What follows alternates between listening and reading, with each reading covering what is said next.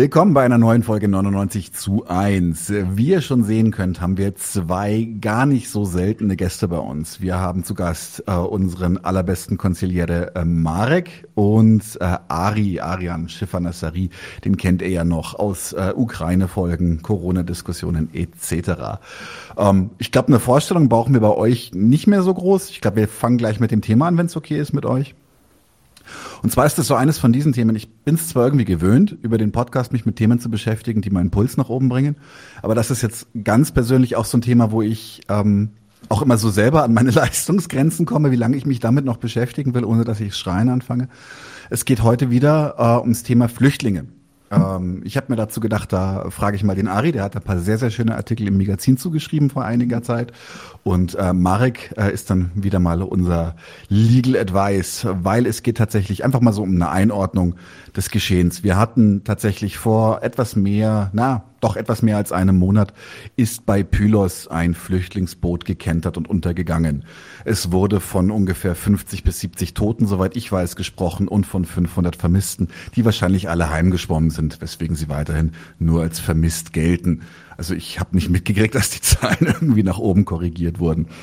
Ähm, da hat sich ja inzwischen auch äh, rausgestellt, beziehungsweise es ist äh, relativ slick nahe, dass die griechische Küstenwache dieses Boot in Schlepp genommen hat, um es in italienische Gewässer zu schleppen und dabei ist es gekentert. Ähm, ja, auch wieder so, so, so, so, es gibt Dinge, die sind einfach richtig scheiße. Dann äh, ist das Ganze zahlt darauf ein, dass es insgesamt das tödlichste Jahr seit 2017 ist, dieses Jahr im Mittelmeer. Und wir reden überhaupt nicht darüber in den Medien eigentlich. Ähm, nur so am Rande mal. Und es gab aber noch einen großen Aufreger. Alle Grünen hatten ganz furchtbare Bauchschmerzen hinterher, waren furchtbar traurig. Ich habe ihnen allen ein Taschentuch reichen wollen. Es geht um das GEAS, die GEAS-Reform. Es gab da auch so ein paar Proteste von Anwälten. Es geht um ein gesamteuropäisches Flüchtlingsabkommen. Was ändert das eigentlich? Viele sprechen jetzt tatsächlich vom Ende des Asyls in Europa. Da würde mich dann auch später noch eure Meinung zu interessieren. Und all das ist äh, Anlass für die heutige Episode, die den Titel hat Schneller, härter, weiter. Anmerkungen zur EU-Flüchtlingspolitik 2023. Herzlich willkommen erstmal ihr beiden. Guten Tag. Hallo. Ich leg gleich los. Ähm, vielleicht eher eine grundsätzliche Frage an Ari, ähm, bevor wir uns mit den Neuerungen und Härten der EU-Asylpolitik auseinandersetzen. Einfach mal wirklich ganz, ganz allgemein gefragt, worum geht es eigentlich bei Staaten und Flüchtlingspolitik. Warum betreiben Sie diese oder wie und wieso wird das betrieben? Ja, das kann man vielleicht erstmal in einer ganz grundsätzlichen Art kurz fassen. Flüchtende sind die unvermeidliche und ebenso unerwünschte Begleiterscheinung der Staatenkonkurrenz es handelt sich bei Flüchtenden, kann man als erstes mal festhalten, das wird oft vergessen, um Ausländer. Und als Ausländer stehen alle Staaten auf dem Standpunkt, wollen sie eigentlich nichts mit Menschen, die einem anderen Staat unterstehen, zu tun haben. Als Flüchtende sind sie aber im Besonderen jetzt eigentlich Ausländer, mit denen ein Staat auch nichts anfangen kann, den niemand haben will. Ich wollte mal auch noch zu deiner Einleitung quantitativ mal ein paar Fakten beitragen, ähm, nämlich zur Entwicklung der Flüchtenden im, ja, in den letzten Jahrzehnten. 1951, das ist das Jahr, in dem die Genfer Flüchtlingskonvention beschlossen wurde und damit eigentlich der Beginn der modernen Flüchtlingspolitik. Vorher gab es sowas gar nicht. Gab es ungefähr 20 Millionen Flüchtende gewissermaßen noch als Ergebnis und Überbleibsel des letzten großen Waffengangs des Weltkriegs II. Dazu sage ich gleich noch was. Im Jahr 2010 gab es bereits 40 Millionen Flüchtende auf der Welt, alles im Übrigen Zählungen des UNHCR. Im Jahr 2020, also zehn Jahre später, waren es schon 82 Millionen Flüchtende. Ein Jahr später, also 2021, 90 Millionen Flüchtende. Und ich betone das auch nochmal, also ganz unabhängig und vor dem Ukraine-Krieg. Und der hat wenig überraschend die Zahl der Flüchtenden weiter nach oben getrieben, sodass Ende 2022 nach Zählungen des UNHCR 108 Millionen Flüchtende weltweit registriert wurden. Das war eigentlich in der ganzen Geschichte dieser modernen Flüchtlingspolitik immer neue Rekorde. Immer neue Rekorde.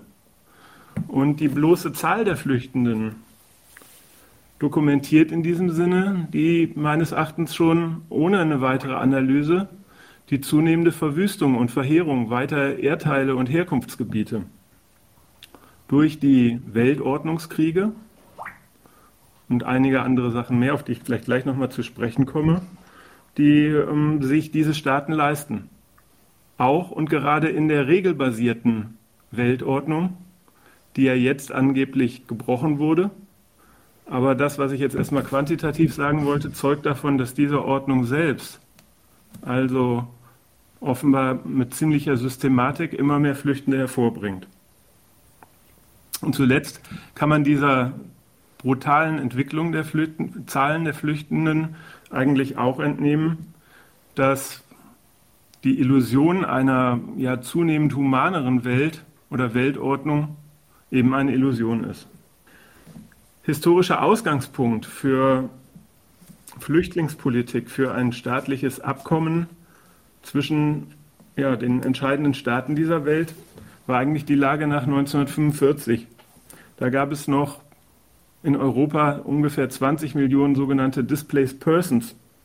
Darunter waren KZ-Häftlinge, Überlebende des Holocaust, aber zum Beispiel auch, vielleicht für die jetzige Lage auch nicht uninteressant, auch viele Ukrainer, die an der Organisation ukrainischer Nationalisten auf Seiten Nazi-Deutschlands mitgekämpft haben und die die Sowjetunion aus verständlichen Gründen nicht haben wollte und die auch aus ihren Gründen nicht in die Sowjetunion zurück wollten, als Kombattanten des Dritten Reichs.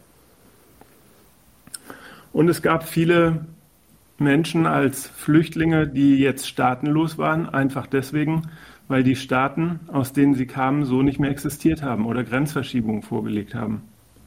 Auf diese Lage hat sich eigentlich die Genfer Flüchtlingskonvention bezogen. Und diese Konvention ist bis heute eigentlich das Regelwerk, das Hauptregelwerk des Völkerrechts, des sogenannten humanitären Völkerrechts, das die Flüchtlingspolitik weltweit bestimmt. Ausgangspunkt dieser Genfer Flüchtlingspolitik war also, oder dieses Abkommens war also der Umstand, dass überall millionenfach Menschen existieren, die niemand haben will. Und diese Grundsatzbestimmung ist und bleibt die Bestimmung der Flüchtlingspolitik.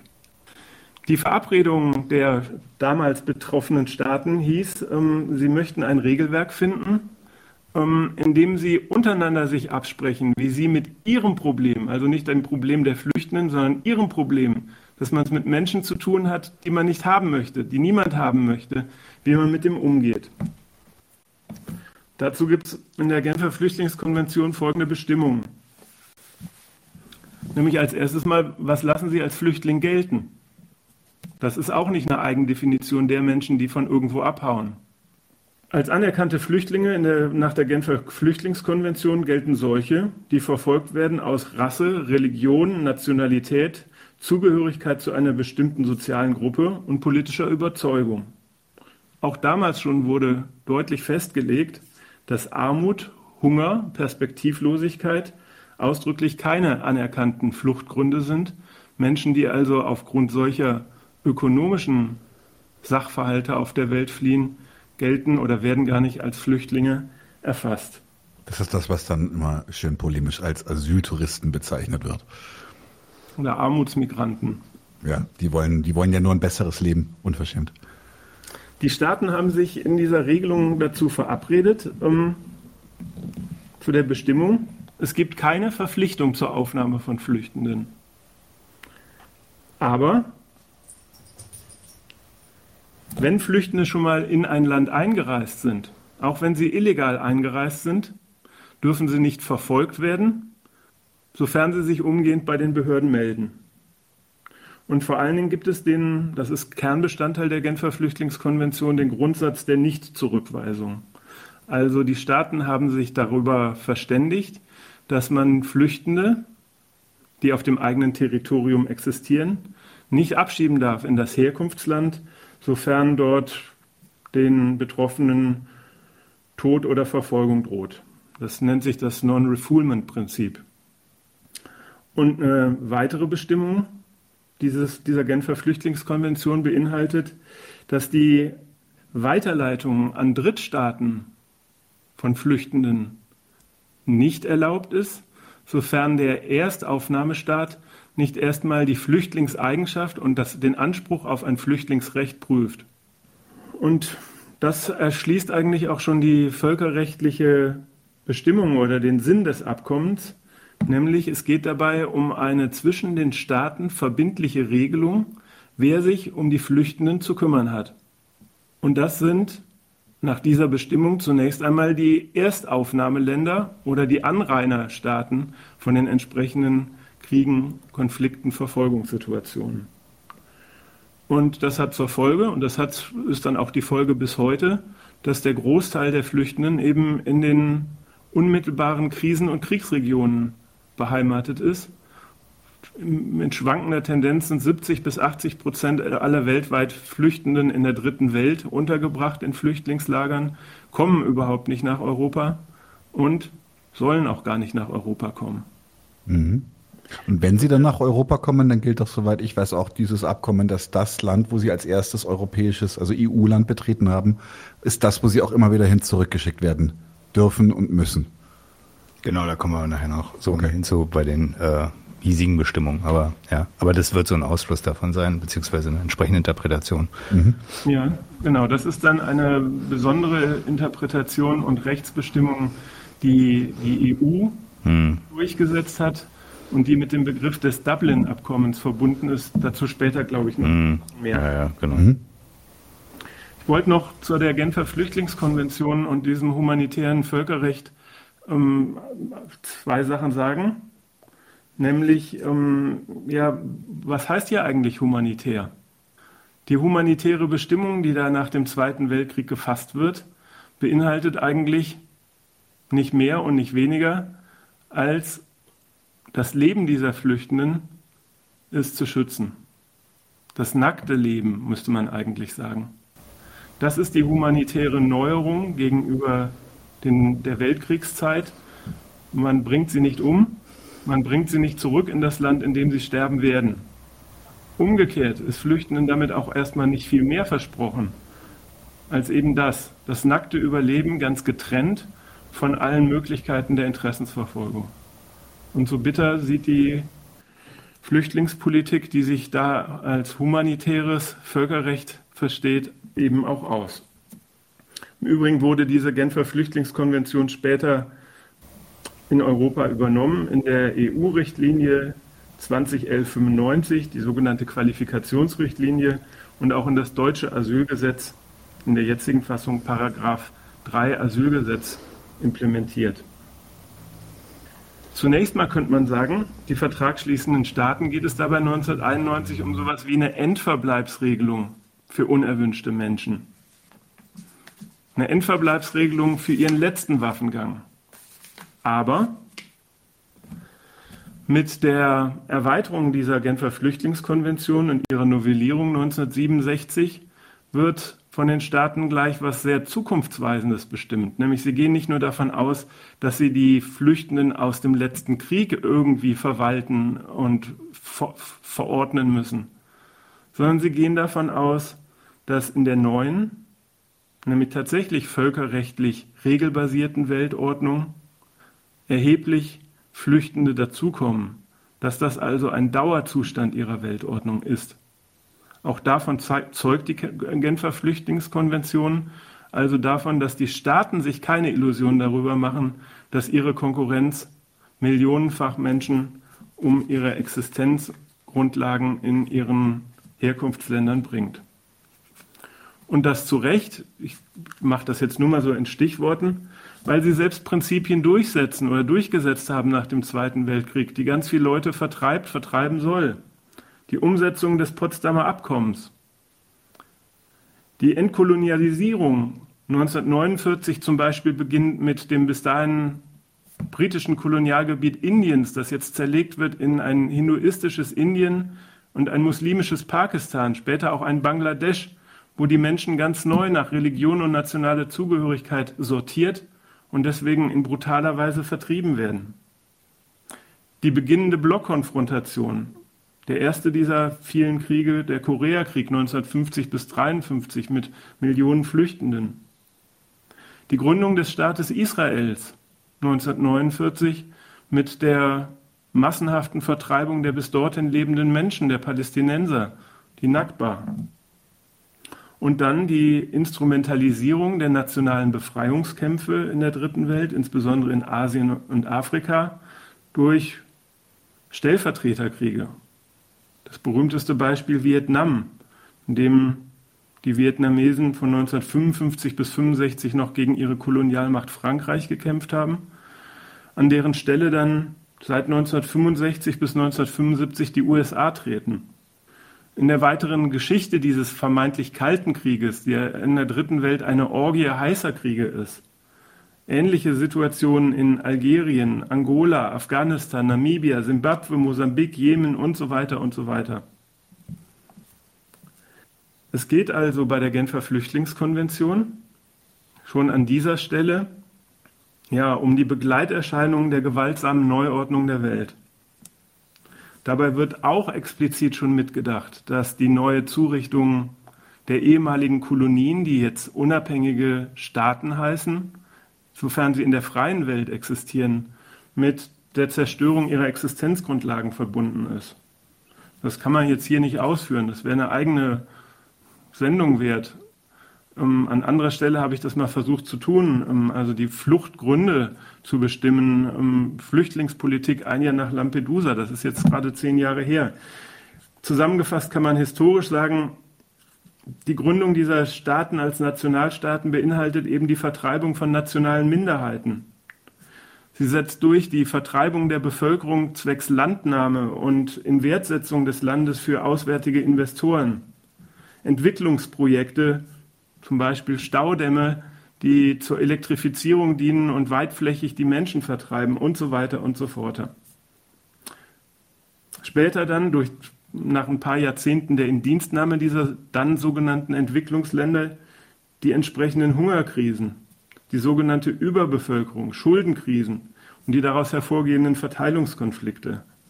Also mit anderen Worten, durch die Dekolonialisierung die Herrichtung der ehemaligen Kolonien als Ergänzungsraum, Rohstofflieferant und Geschäftsmittel des kollektiven Westens bis zur Zahlungsunfähigkeit der betreffenden Staaten. Und auch dazu geradezu vorausschauend die Bestimmung, Menschen, die aus diesen Gründen fliehen, sollen gar nicht unter die Rubrik Genfer Flüchtlingskonvention fallen. Neben diesen sozusagen allgemeinen völkerrechtlichen Bestimmungen gibt es eine Besonderheit für Deutschland, die vielleicht für unsere Diskussion gleich auch noch von besonderer Bedeutung ist. Deutschland leistet sich nämlich als Rechtsnachfolger des Dritten Reichs eine ganz besondere Flüchtlingspolitik, die es in ihrer Verfassung oder in der Verfassung der Bundesrepublik in Artikel 16 kodifiziert mit den Worten damals, politisch Verfolgte genießen Asyl. Die staatsmoralische Begründung für diese Formulierung ist eine eindeutige Absetzung vom Faschismus ist eine Erinnerung daran, dass Millionen Deutsche unter der Zeit der nationalsozialistischen Verfolgung ins Ausland fliehen mussten. Und so wurde gerechtfertigt und begründet, Deutschland ist seinerseits als jetzt gewendete, geläuterte Nation auch zur Aufnahme von Flüchtenden verpflichtet. So wurde es dargestellt. Und so haben es auch viele humanistisch gesonnene Bundesbürger lange geglaubt. Der Sache nach war dieses Asylgesetz in Zeiten des Kalten Krieges so etwas wie ein symbolpolitisches Mittel des deutschen Revanchismus. Die Bundesrepublik, im Übrigen besetzt weitgehend, das belegen ja die modernen Studien, durch alte NS-Richter in der Justiz, erhebt sich jetzt juristisch zu so etwas wie einem Richter über den sachgemäßen Gebrauch politischer Gewalt in anderen Staaten. Dem Prinzip nach erhebt sie sich über alle anderen Staaten, indem sie prüft, ob jemand als politisch verfolgt gilt. Das ist dem Prinzip nach. Der Sache nach und in ihrer Anwendung findet das Asylrecht in dieser Zeit vor allen Dingen seine Grundlage in der Inunrechtsetzung des Ostblocks, der Sowjetunion und der von ihr dominierten Staatenwelt, wo Menschen, die aus welchen Gründen auch immer von dort abhauen, immer als Ausweis politischer Verfolgung und Unterdrückung gewertet werden und in dieser Zeit auch einen relativ leichten Zugang zum politischen Asyl in der Bundesrepublik bekommen haben.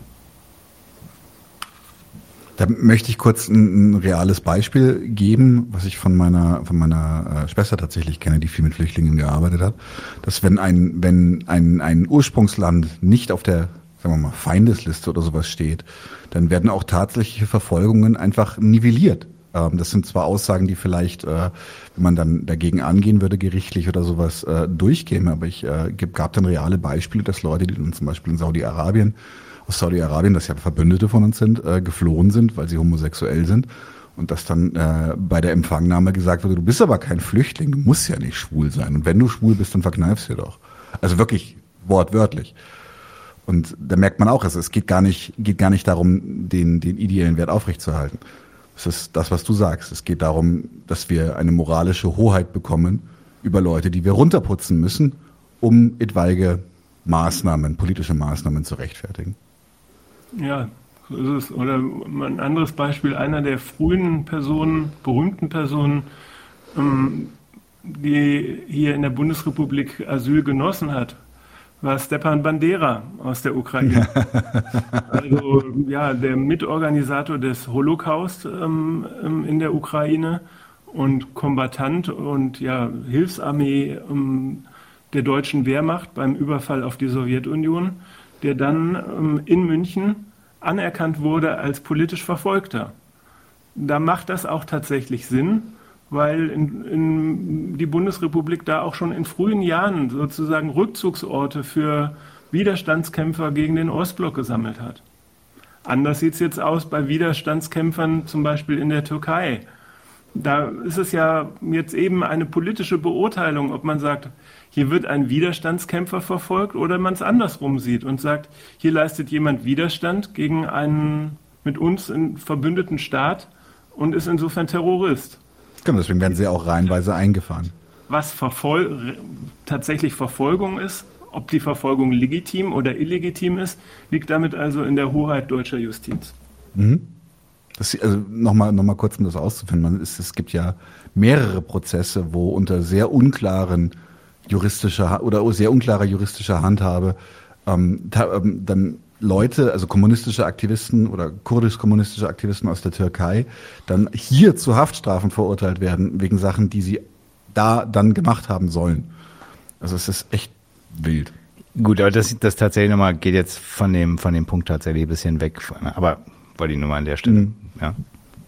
ja. Also Nächster historischer Punkt zum deutschen Asylrecht wäre dann eigentlich gerade ein Jubiläum, 30 Jahre ist es her, 1993, die sogenannte Reform des Grundrechts auf Asyl, der sogenannte Asylkompromiss, der damals zu einer Verfassungsänderung führt, getragen von allen großen Parteien des damaligen Bundestags, noch in Bonn, und der ja tatsächlich darauf abzielt, das Asylrecht so weit einzuschränken, ich will gerade gar nicht erläutern, worin alles einzuschränken, aber so weit einzuschränken, dass es keine Berufungsgrundlage mehr für Menschen aus Osteuropa, dem Balkan, den zerfallenen Teilen des ehemaligen sozialistischen Blocks ist, gerade weil man überhaupt keine Systemkonfrontation hat, mehr hat und deswegen auch gar kein Interesse mehr an der Indienstnahme des Asylrechts für diesen Zweck. Das belegt eigentlich nochmal aufs Härteste meine Behauptung oder Aussage, dass das der Witz der besonderen Bestimmungen der Flüchtlingspolitik in Deutschland damals war, also ein Kampfmittel in der Systemkonfrontation.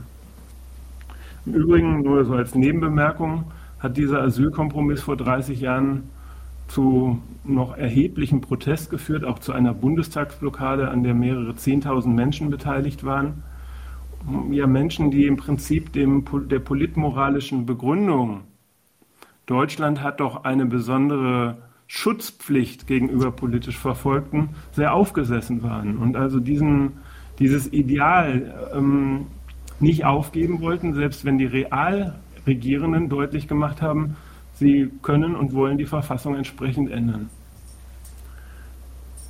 Das ist heutzutage sowas von nachvollzogen, vielleicht das auch schon mal als gewisser Vorgriff, dass sich eigentlich auch niemand mehr an solchen Maßstäben die Politik überhaupt messen möchte. Vielleicht ist das auch eine Erklärung dafür, warum heutzutage der Protest gegen die neuesten Maßnahmen sich eher in Grenzen hält. Sprechen wir, glaube ich, später drüber. Werden wir. Ich mache nochmal, auch wenn es lang wird oder jetzt so ein kleiner Vortrag wird, noch mit drei Punkten weiter. Nämlich der nächste wesentliche Schritt, der eigentlich zeitgleich erfolgt, ist die Gründung der Europäischen Union in der jetzigen Rechtsform am 1. November 1993 und deren Kernbestimmung das Schengen-Abkommen, das die freizügig oder die Gründung eines Binnenmarktes, einer Zollunion mit Freizügigkeit für Personen, Waren, Kapital innerhalb dieses Schengen-Raums und damit auch die Beseitigung einer national souveränen Grenzpolitik beinhaltet. Das alles geht vor allen Dingen auf Initiative Deutschlands zurück, das mit der Gründung dieser Europäischen Union und ihres Binnenmarktes ja eine erweiterte Akkumulationssphäre hat, wo sie mit ihrer konkurrenzmäßig überlegenen Industrie, mit ihren konkurrenzmäßig überlegenen Unternehmen nicht nur den eigenen nationalen Markt, sondern jetzt diesen supranationalen Markt für ihre Bereicherungsinteressen zu nutzen sucht. Also will sie auch, dass das Trennende von Europa verschwindet. Das ist vielleicht aus deutscher Sicht sozusagen der Kern der manchmal verlogen formulierten europäischen Idee. Sie Oder haben wir nachher noch eine Frage zu? Grenzenloses Europa, und zwar grenzenlos für ihre wirtschaftlichen Interessen. Export von Waren, mit denen sie die anderen Staaten kaputt konkurrieren, Import von Arbeitskräften, wenn sie nützlich sind und so weiter.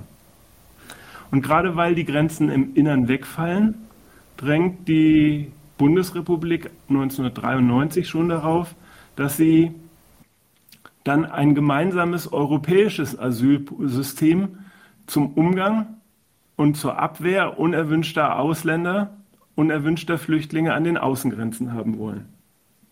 Und dieses gemeinsame europäische Asylsystem, kurz GEAS abgekürzt, ja, gibt es seitdem und ist jetzt vor kurzem reformiert worden. Deren Kernelement haben wir vorhin schon mal angesprochen, das ist die sogenannte Dublin-Verordnung.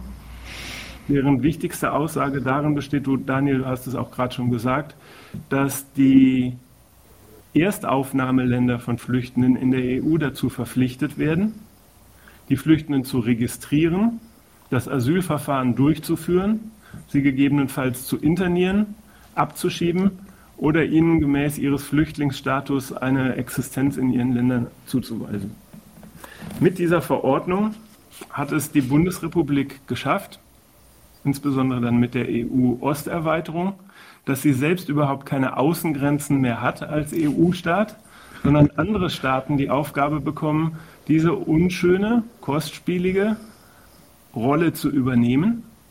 Und weil sie diese Rolle haben, es zu ihrem ureigenen Interesse wird, die Flüchtenden abzuhalten, die eigentlich nach Deutschland wollen und die Deutschland nicht haben möchte. Und das hat auch schon vor 30 Jahren zu der Formulierung geführt, die seitdem stehender Begriff ist, den Ausbau der Europäischen Union zur Festung Europas. So, jetzt nur noch eins, eine Bemerkung, was seitdem geschehen ist und das, was uns dann, glaube ich, zur gegenwärtigen Lage ähm, mehr führt. Also mhm. seitdem sind 30 Jahre vergangen, habe ich ja gesagt, und das waren 30 Jahre mit Weltordnungskriegen der NATO. Irak, Jugoslawien, Kosovo, Afghanistan, nochmal Irak, Libyen und als Leading from Behind Syrien als Open-End-Projekt. Ähm, Ongoing. das den Zahlen von Flüchtenden beigetragen hat, mhm. die ich vorhin schon mal dargestellt habe. In dem Sinn kann man mal zwischenzeitlich festhalten, die NATO und die EU-Staaten sind die Fluchtursache Nummer eins. Sie verwüsten ganze Landstriche, für ihre Weltordnungsinteressen, beanspruchen ein Weltgewaltmonopol und vor dem laufen die, die überlebt haben, eben schreiend weg. Hinzu kommt aber in den 30 Jahren auch, dass Deutschland echt enorme Erfolge verzeichnet hat innerhalb der EU. Es ist mittlerweile ist das ja auch ja, ja, offenkundig, allen offenkundig. Deutschland ist die Führungsmacht Europas. Man kann vielfach wird auch vom deutschen Europa gesprochen. Und so hat Deutschland also als bevölkerungsmäßig wirtschaftlich potenteste Macht in diesem Staatenbündnis die Bedingungen für sich genutzt und seine sogenannten Partner vor allen Dingen ökonomisch weitgehend ruiniert. Und aus der Ruinierung, ich, nur mal Stichwort Griechenland-Krise, Euro-Krise und so weiter, weitere Momente entwickelt, mit denen sie diesen Staaten Vorschriften machen. Hat sie in eine zusätzliche Abhängigkeit gebracht, würde ich fast sagen, um, um seine Ansprüche noch härter durchsetzen zu können, noch weniger Gegenwehr. So ist es. Und auf dieser Grundlage hat überhaupt das jetzt in Kürze so charakterisierte europäische Asylsystem erste Risse bekommen. Während diese Staaten nämlich sich ökonomisch alternativlos auf die EU beziehen müssen, sonst werden sie nämlich ganz von diesem Binnenmarkt ausgeschlossen. Und weil sie zur Kreditierung ihrer Staatshaushalte den Euro brauchen, auch das wurde an Griechenland eher erbarmungslos vorgeführt, müssen sich da den deutschen Direktiven unterwerfen. Einfach nur um ganz kurz äh, auch wieder wieder Schimpf zu kriegen, dass wir ja der GSP-Podcast geworden sind. Ähm, da an der Stelle ist das äh, Buch Der Fall Griechenland im Gegenstandpunkt Verlag äh, herausgegeben von Usama Taraben tatsächlich extrem lesenswert, weil es diesen ökonomischen Weg und diese ökonomische Ausweglosigkeit Griechenlands und auch die die die Unterwerfung, die zwingend folgen musste durch Deutschland, sehr sehr so nüchtern beschreibt, dass einem fast schwindelig wird. So ist es. Und auf dieser Grundlage kommen einige dieser Staaten eben gerade nach der Euro-Krise auf die Idee, wenn sie sich dieser Seite unterwerfen müssen. Eine, in einer Hinsicht hat die Bundesrepublik sie gar nicht so im Griff, nämlich wie sie die Dublin-Verordnung in ihren Ländern umsetzen. Und das hat dazu geführt, dass sie im Zuge der massiven Welle von Flüchtenden, die aus Syrien kamen, aufgehört haben, diese zu registrieren. Da, wenn sie nicht registriert werden von ihnen, können sie auch von Deutschland nicht nach Griechenland oder Italien zurückgeschoben werden. Das war eigentlich der Ausgangspunkt für die sogenannte Flüchtlingskrise von 2015. Also nochmal in, in der Kurzform bemerkt. Die Flüchtlingskrise war nicht, weil Menschen ihr Leben verlieren. Bis dahin hatten schon 30.000 Menschen an den EU-Außengrenzen ihr Leben verloren. Flüchtlingskrise ist nicht, wenn zunehmende Teile der Welt unbewohnbar werden, sondern wenn die von Deutschland eingerichtete Flüchtlingsordnung, Flüchtlingspolitikordnung in Europa nicht mehr in seinem Sinne funktioniert. Und sie es tatsächlich bis nach Deutschland schaffen, ja. ohne legale Handhabe sie zurückzuschicken. Hier mal eine kritische Anmerkung, weil du vorhin den Gegenstandpunkt erwähnt hast. Der hat das damals gefasst als Deutschland will mit den Flüchtlingen Welt Flüchtlingsmacht werden. So hieß, glaube ich, mal ein Artikel mhm. von denen. Mhm. Den kenne ich gar nicht. Mm, das, das liegt allerdings meines Erachtens schon etwas neben der Sache.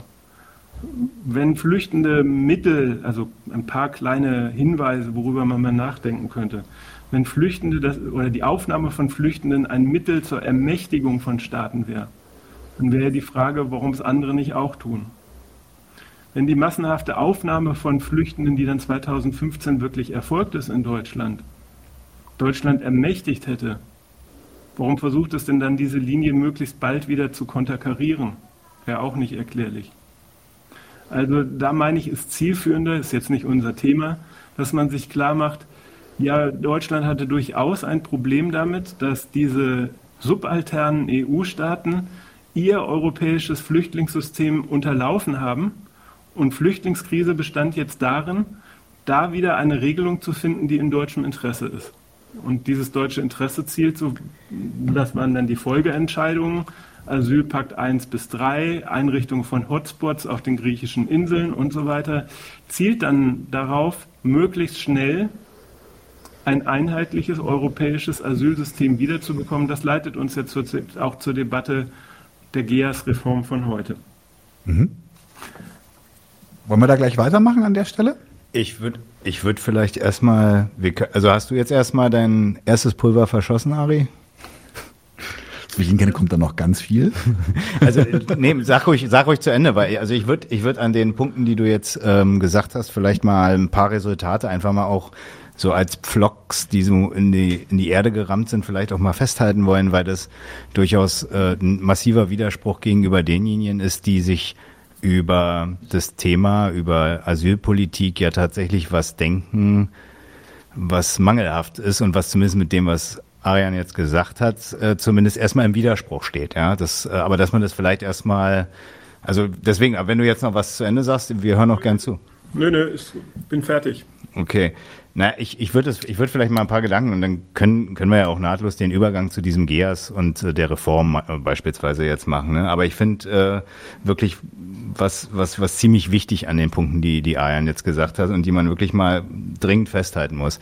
Also der Punkt mit dem Hunger und wirtschaftliche Not, Wirtschaftsflüchtlinge als De Degradierung dieser Leute, die diesen Wunsch haben, einfach nur ein besseres Leben zu haben das äh, ist auch tatsächlich wortwörtlich im Asylgesetz steht das drin. Ja, ich bin ja selber, also äh, weil du gerade den GSP angesprochen hast, die hatten damals einen Vortrag dazu und die beiden Referenten wollten das praktisch so ein bisschen aus aus ähm, aus dem Staat äh, ableiten, ähm, warum das praktisch äh, tatsächlich eben also Not, wirtschaftliche Not kein Thema ist beim Asyl ähm, haben sie alles richtig gemacht. Äh, der, der Witz ist wirklich, Einblick ins Gesetz erleichtert ja manchmal die Rechtsfindung, da steht drin. Ne? Also 30 Absatz 2 Asylgesetz steht drin, ein Asylantrag ist unzulässig, wenn er aus wirtschaftlicher Not geschieht. Das ist, ne? also da, da kann man ja schon mal sowas was dran bemerken, was, wenn Staaten helfen in solchen Fällen, in denen sie so eine Leute ja auf der einen Seite ja durchaus auch aufnehmen, aber eben auch äh, so behandeln, die ganze Zeit praktisch den Missbrauch äh, scheiden von dem Gebrauch des Asylrechts. Da kann man ja durchaus mal was bemerken, äh, was, was da unterwegs ist äh, äh, bei den Staaten. Also, dass das jetzt irgendwie eine Hilfe, und du hast ja auch gesagt, irgendwie die, die nackte Existenz praktisch erstmal den, den Schutz des, äh, ja, äh, nicht der, der Abwesenheit von Leben oder beziehungsweise da, da die Leute davor zu schützen, dass sie eben praktisch ähm, von ihren Verfolgungen oder eben, wenn sie zurückkommen müssen, dass sie da von äh, Gefahren für Leib und Leben bedroht werden, dass, dass, das, dass das erstmal zwar die Abwesenheit ist, aber wie sie dann materiell äh, hier zu, zurechtkommen, das ist jetzt erstmal äh, nicht staatliches Thema und das ist auf jeden Fall aber erstmal, das nochmal festzuhalten, ist auf jeden Fall erstmal kein Grund zu, zu flüchten. Auch nochmal der Hinweis Klima. Ne? Wir hatten jetzt die LG-Debatte hier mit der letzten Generation, also ist ja immer wieder ein Thema, auch Klimaflüchtlinge. Also so, so wie ich zumindestens, korrigiere mich, Ari, wenn ich da was Falsches sage, aber das ist zumindest auch kein Asylgrund. Ne? Das steht zwar jetzt nicht explizit ausgeschlossen drin, mhm. aber die Verfolgungsgründe, die da genannt werden und der sogenannte subsidiäre Schutz, äh, zu dem ich gleich noch komme, da ist jetzt äh, Hitze ist auf jeden Fall offensichtlich kein Thema. Ja? Staatliche Interaktionen gegen Leute sind ein Thema, aber nicht Natur. Problematiken. Ja. Also das nur mal, nur mal um so klar zu halten, so was was Hilfe hier eigentlich äh, meint. Ja. So ähm, dann äh, was was ich genau. Dann wollte ich noch was was weiteres positiv äh, oder vielleicht noch mal so und noch mal an dich zurück. Es ist klar, die, der Standpunkt der Abschottung, der ist, meine ich, auch wesentlich in diesen Vorschriften, die es da gibt. Ähm, und der wird auch immer wieder praktisch ja von äh, auch Politikern immer wieder vorgetragen, insbesondere jetzt von eher aus dem rechten demokratischen Spektrum, aber nicht nur. Wenn gesagt wird, wir, das Boot ist voll, wir können nicht alle aufnehmen und sowas, ja. Nun muss man aber festhalten, klar, es gibt aber schon noch was. Also es gibt ja Gründe, warum Leute praktisch äh, die, den Asylantrag bewilligt bekommen. Und du hast es jetzt so ein bisschen jetzt bezogen auf die, also so insbesondere bezogen auf die Sowjetunion und die Zwecke, die damals äh, vorherrschend waren, du hast gesagt, ja, da kann man zum einen möglicherweise äh, Leute sich praktisch dann, die man dann als, also Personal, was möglicherweise im Falle eines, vielleicht auch dann ja nicht vorhanden, aber im Falle eines Umsturzes, dass man da praktisch Leute hat, die man da als politische Elite auch wieder in die diskreditierten Staaten und so einsetzen kann, dass man dem Staat halt sagt, so du bist halt äh, kein ordentliches Staatswesen. Das, ähm, das war ja nicht nur damals so in der, zu Zeiten des Ostblocks, sondern das ist ja, meine ich, heute tatsächlich auch noch so ein ähm, das ist ja die Bestimmung des Inhalts von diesen Paragraphen 3 und 4, da steht das mit der Verfolgung drin und so weiter, dass man den Staaten ähm, durchaus den, den, den Hinweis gibt, ähm, oder die, die Kritik auf, auf der Ebene, dass man sagt, ja, äh, du bist jedenfalls kein Staatswesen, wo wir mit dem, wie du mit Leuten umgehst, einverstanden sind. Hör dir mal an. Und wir sind schon wer, der, der dir das auch sagen darf. Also Richtung Iran oder Richtung auch Saudi-Arabien durchaus, ja, oder auch, auch, auch Richtung Türkei. Ja, NATO-Verbündeter hin oder her. Da, da werden schon ähm, außenpolitische Ansagen verteilt, wenn das gemacht wird. Aber das ist dann auch nochmal der Hinweis, wenn man sich jetzt auch diese Vorschriften gleich näher nochmal anguckt, um die Leute, die sind da allenfalls eine Fußnote.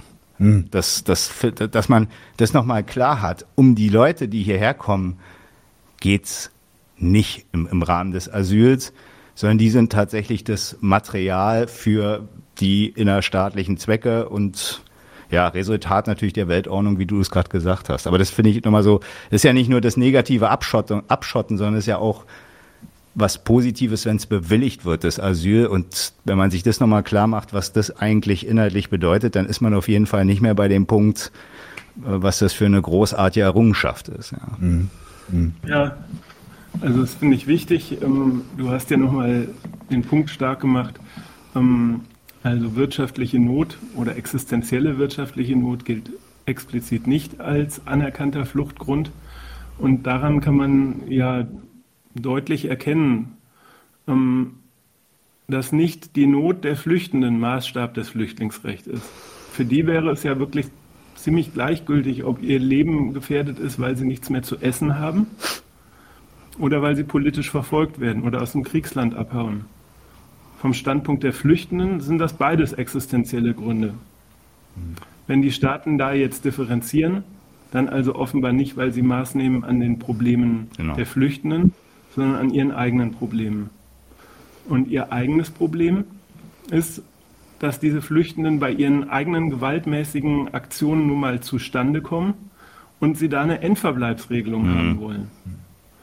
Und das ist der Grund, warum ja auch die EU und auch Deutschland, das macht ja keinen Hehl draus, dass es die Flüchtenden eigentlich nicht haben mag, aber warum sie trotzdem an der Genfer Flüchtlingskonvention festhalten. Das ist eine Konvention der Weltelendsverwaltung, die sie brauchen und die in ihrem Interesse liegt. Könnte man vielleicht. Und gleichzeitig möchten sie, dass so wenig wie möglich Flüchtende diesen Anspruch bei Ihnen wahrnehmen. Und darauf zielen jetzt alle weiteren Regelungen. Könnte man tatsächlich vielleicht sogar einen, einen ähm, gar nicht so sehr herbeigezogenen Vergleich äh, wählen, zum Beispiel mit dem Sozialstaat, der auch nichts damit zu tun hat, dass man irgendwie Menschen ein würdevolles Auskommen sichern will, sondern es geht um eine reine Armutsverwaltung. Ist ja noch ein bisschen mehr, aber vielleicht schweifen wir es jetzt auch ab. Also aus, außer der Armutsverwaltung ne, ist ja äh, durchaus auch die Leistung, die Reproduktion der äh, von der Produktionsweise ähm, durch die Wechselfälle des Lebens, wie es heißt, aussortierten, dann äh, doch zu gewährleisten, eben damit äh, das Kapital weiterhin gut mhm. funktioniert. Also ist noch ein bisschen, also ne, das ist jetzt nicht nur die, die, die, also die aussortierten, sagen wir jetzt mal, nicht nur der, der, der Müll der, der mhm. Weltordnung, sondern also das beim Sozialstaat meine ich noch, der hat noch ein bisschen mehr Leistung, aber gut, weiß nicht, schweifen wir jetzt wirklich ab. Eine Analogie kann man vielleicht ziehen, also zum Sozialstaat, mhm. nämlich um, ja, während sozusagen in den deutschen Diskursen und Debatten ja jedes Mal Arbeitslosigkeit, Wohnungsnot, ähm, Kinderarmut, Verwahrlosungsphänomene als sowas, ja, als eigentlich eine Fehlentwicklung gedeutet werden mhm. und auch häufig behauptet wird, mhm. es hätte eigentlich nicht so sein ja, müssen. Okay, das stimmt. Mhm. Der Sozialstaat geht mit knallharter Sicherheit davon aus, dass all diese Fälle ja. zustande kommen und hat dafür ein umfassendes Regelwerk. Mhm. Das ist sozusagen seine innere Ordnung mit den Kollateralschäden seines Wirtschaftslebens im Innern. Mhm.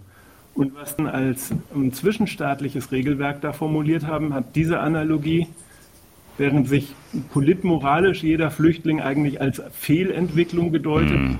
Ja, sagen, ähm, gehen die Staaten systematisch davon aus, dass zu ihrer jetzt gerade in diesen Zeiten dieses Krieges so gefeierten, regelbasierten Weltordnung Flüchtende massenhaft zustande kommen. Das, das ist meines Erachtens die erste Analogie. Und ja, die zweite, wenn man das noch will, und ich denke, sonst schweift es wirklich zu weit ab, aber ähm, ist, dass natürlich nicht was an dieser Geschäftsordnung geändert werden soll, sondern ganz im Gegenteil, diese, zur Aufrechterhaltung dieser Geschäftsordnung, jetzt der weltweiten, mhm. zwischenstaatlichen Geschäftsordnung, eine Umgangsform mit den menschlichen Kollateralschäden gefunden werden soll. Mhm. Mhm. Wollen wir da mal kurz äh, den Ausflug zum gemeinsamen Flüchtlingsabkommen machen, was jetzt reformiert wurde, um das ein bisschen auch, auch äh, ja, ein bisschen zu aktualisieren? Ähm, also das, das GEAS bestand schon seit 93, hat Ari gesagt. Es ist jetzt aber zu einer Reform gekommen und äh, da würde ich jetzt einfach ganz knallhart an dich verweisen. Ähm, ja. Weil du mit so, mit so Rechtssprech besser bist als ich. So, was ändert sich denn in dem neuen GEAS zum alten? Ich würde, genau, äh, sah ich gleich und äh, will aber trotzdem noch mal ein bisschen ein paar einleitende Worte finden zu dem Stand jetzt vor diesem, ähm, vor diesen Eckpunkten der Reform des gemeinsamen europäischen Asylsystems. Das ist äh, der ausgeschriebene Name für das GEAS. Ähm, ja, also im Prinzip will er auch gar nicht viele Worte äh, drüber verlieren. Was man allerdings erstmal auch bei dem, was jetzt Ari eingeleitet hat, schon so, so ein bisschen bemerken kann, jetzt um mal so ein bisschen an dieses Dublin-Abkommen, ne, dass so praktisch äh, der Erstaufnahmestaat, der ist, äh, der den Asylantrag jetzt erstmal bearbeiten soll. Wenn man ja mal so ein bisschen die Resultate davon sieht, also Deutschland, Frankreich, wollen sich halt praktisch diese Flüchtenden vom Halt schaffen und instrumentalisieren so ein bisschen die EU-Außengrenzen und die entsprechenden Länder dafür. Dann bemerken die schon auch vor diesen, dieser Einigung auf diese gemeinsamen Punkte, bemerken die da was, nämlich dass offensichtlich äh, das nicht so richtig so, also jetzt Deutschland und Frankreich insbesondere, ähm, so bemerken, dass das nicht so richtig so ist, wie sie es sich eigentlich vorstellen. Ne? Haben dann halt praktisch ähm, dann so 2013 war das äh, so ein paar Verordnungen und Richtlinien insbesondere in, in die Wege geleitet, auf die will ich jetzt wie gesagt im Detail nicht eingehen. Ich bin auch irgendwie kein kein Europarechtler und äh, die sind ewig lang diese Dinger, die teilweise durchzulesen ein bisschen anstrengend, aber grob zusammengefasst, um erstmal zu wissen, äh, was da passiert ist, ist eben, war da der Versuch, praktisch das so das Asylverfahren ähm, in den verschiedenen ähm, Ländern ein bisschen unterschiedlich gehandhabt wurde. Und ähm, ja, dass dadurch so das nicht so funktioniert, wie die sich das vorstellen mit den entsprechend ankommenden Leuten da, während teilweise ja gibt dann so gab dann so den Begriff 2013 so des Asyllottos, ne, so verschiedene Länder haben so verschieden über die Flüchtenden entschieden. Es gab häufigere Anträge, auch in Deutschland so oder in anderen Ländern, Schwierigkeiten bei der Registrierung und das sind alles so Punkte, die bis heute übrigens, aber eben damals, also das war noch vor diesem Flüchtlingssommer, äh, im Rahmen der äh, gemeinsamen Asylgesetzgebung äh, erstmal ein Thema wurden und der Versuch unternommen wurde, das äh, in den einzelnen EU-Staaten den Anspruch Deutschlands da weiter zu implementieren, wenn man so will. Da wird meiner Ansicht nach auch ein Stück weit, das kann man vielleicht mal hier so an der Stelle erstmal so einfach mal so als, ja, als Satz mal festhalten, dass sich da der Widerspruch dieses EU-Projekts auch ein Stück weit geltend macht am, am, am Fall, am mhm. Fall der Asylgesetzgebung. Deutschland und Frankreich wollen als Führungsnation halt Europa als Großmachtraum, Ari hat ja ein bisschen darauf hingewiesen, äh, für sich nutzen in Konkurrenz zu den Amerikanern oder China. Und ähm, das wird aber gleichzeitig immer noch intern als Konkurrenz der Nationen untereinander organisiert. Ähm, die einzelnen Nationen sollen halt, Ari hat ja darauf hingewiesen, äh, in, in, auf dem europäischen Binnenmarkt ihren Erfolg suchen dürfen mit den Mitteln, die sie haben, die sie relativ zu den großen Nationen natürlich nicht haben, beziehungsweise eben jedenfalls nicht die guten Mittel, die finanzkapitalistischen oder auch die ähm, äh, anderen äh, Mittel, die man praktisch so als kapitalistischen Konzern oder sowas irgendwie entsprechend äh, hat, wie Deutschland oder so und ähm, geraten da äh, ein Stück weit immer unter die Räder, aber sind eben auch noch immer national souverän und können dann praktisch immer noch ihren Willen versuchen gegenüber den entsprechenden Führungsnationen geltend zu, geltend, äh, zu machen.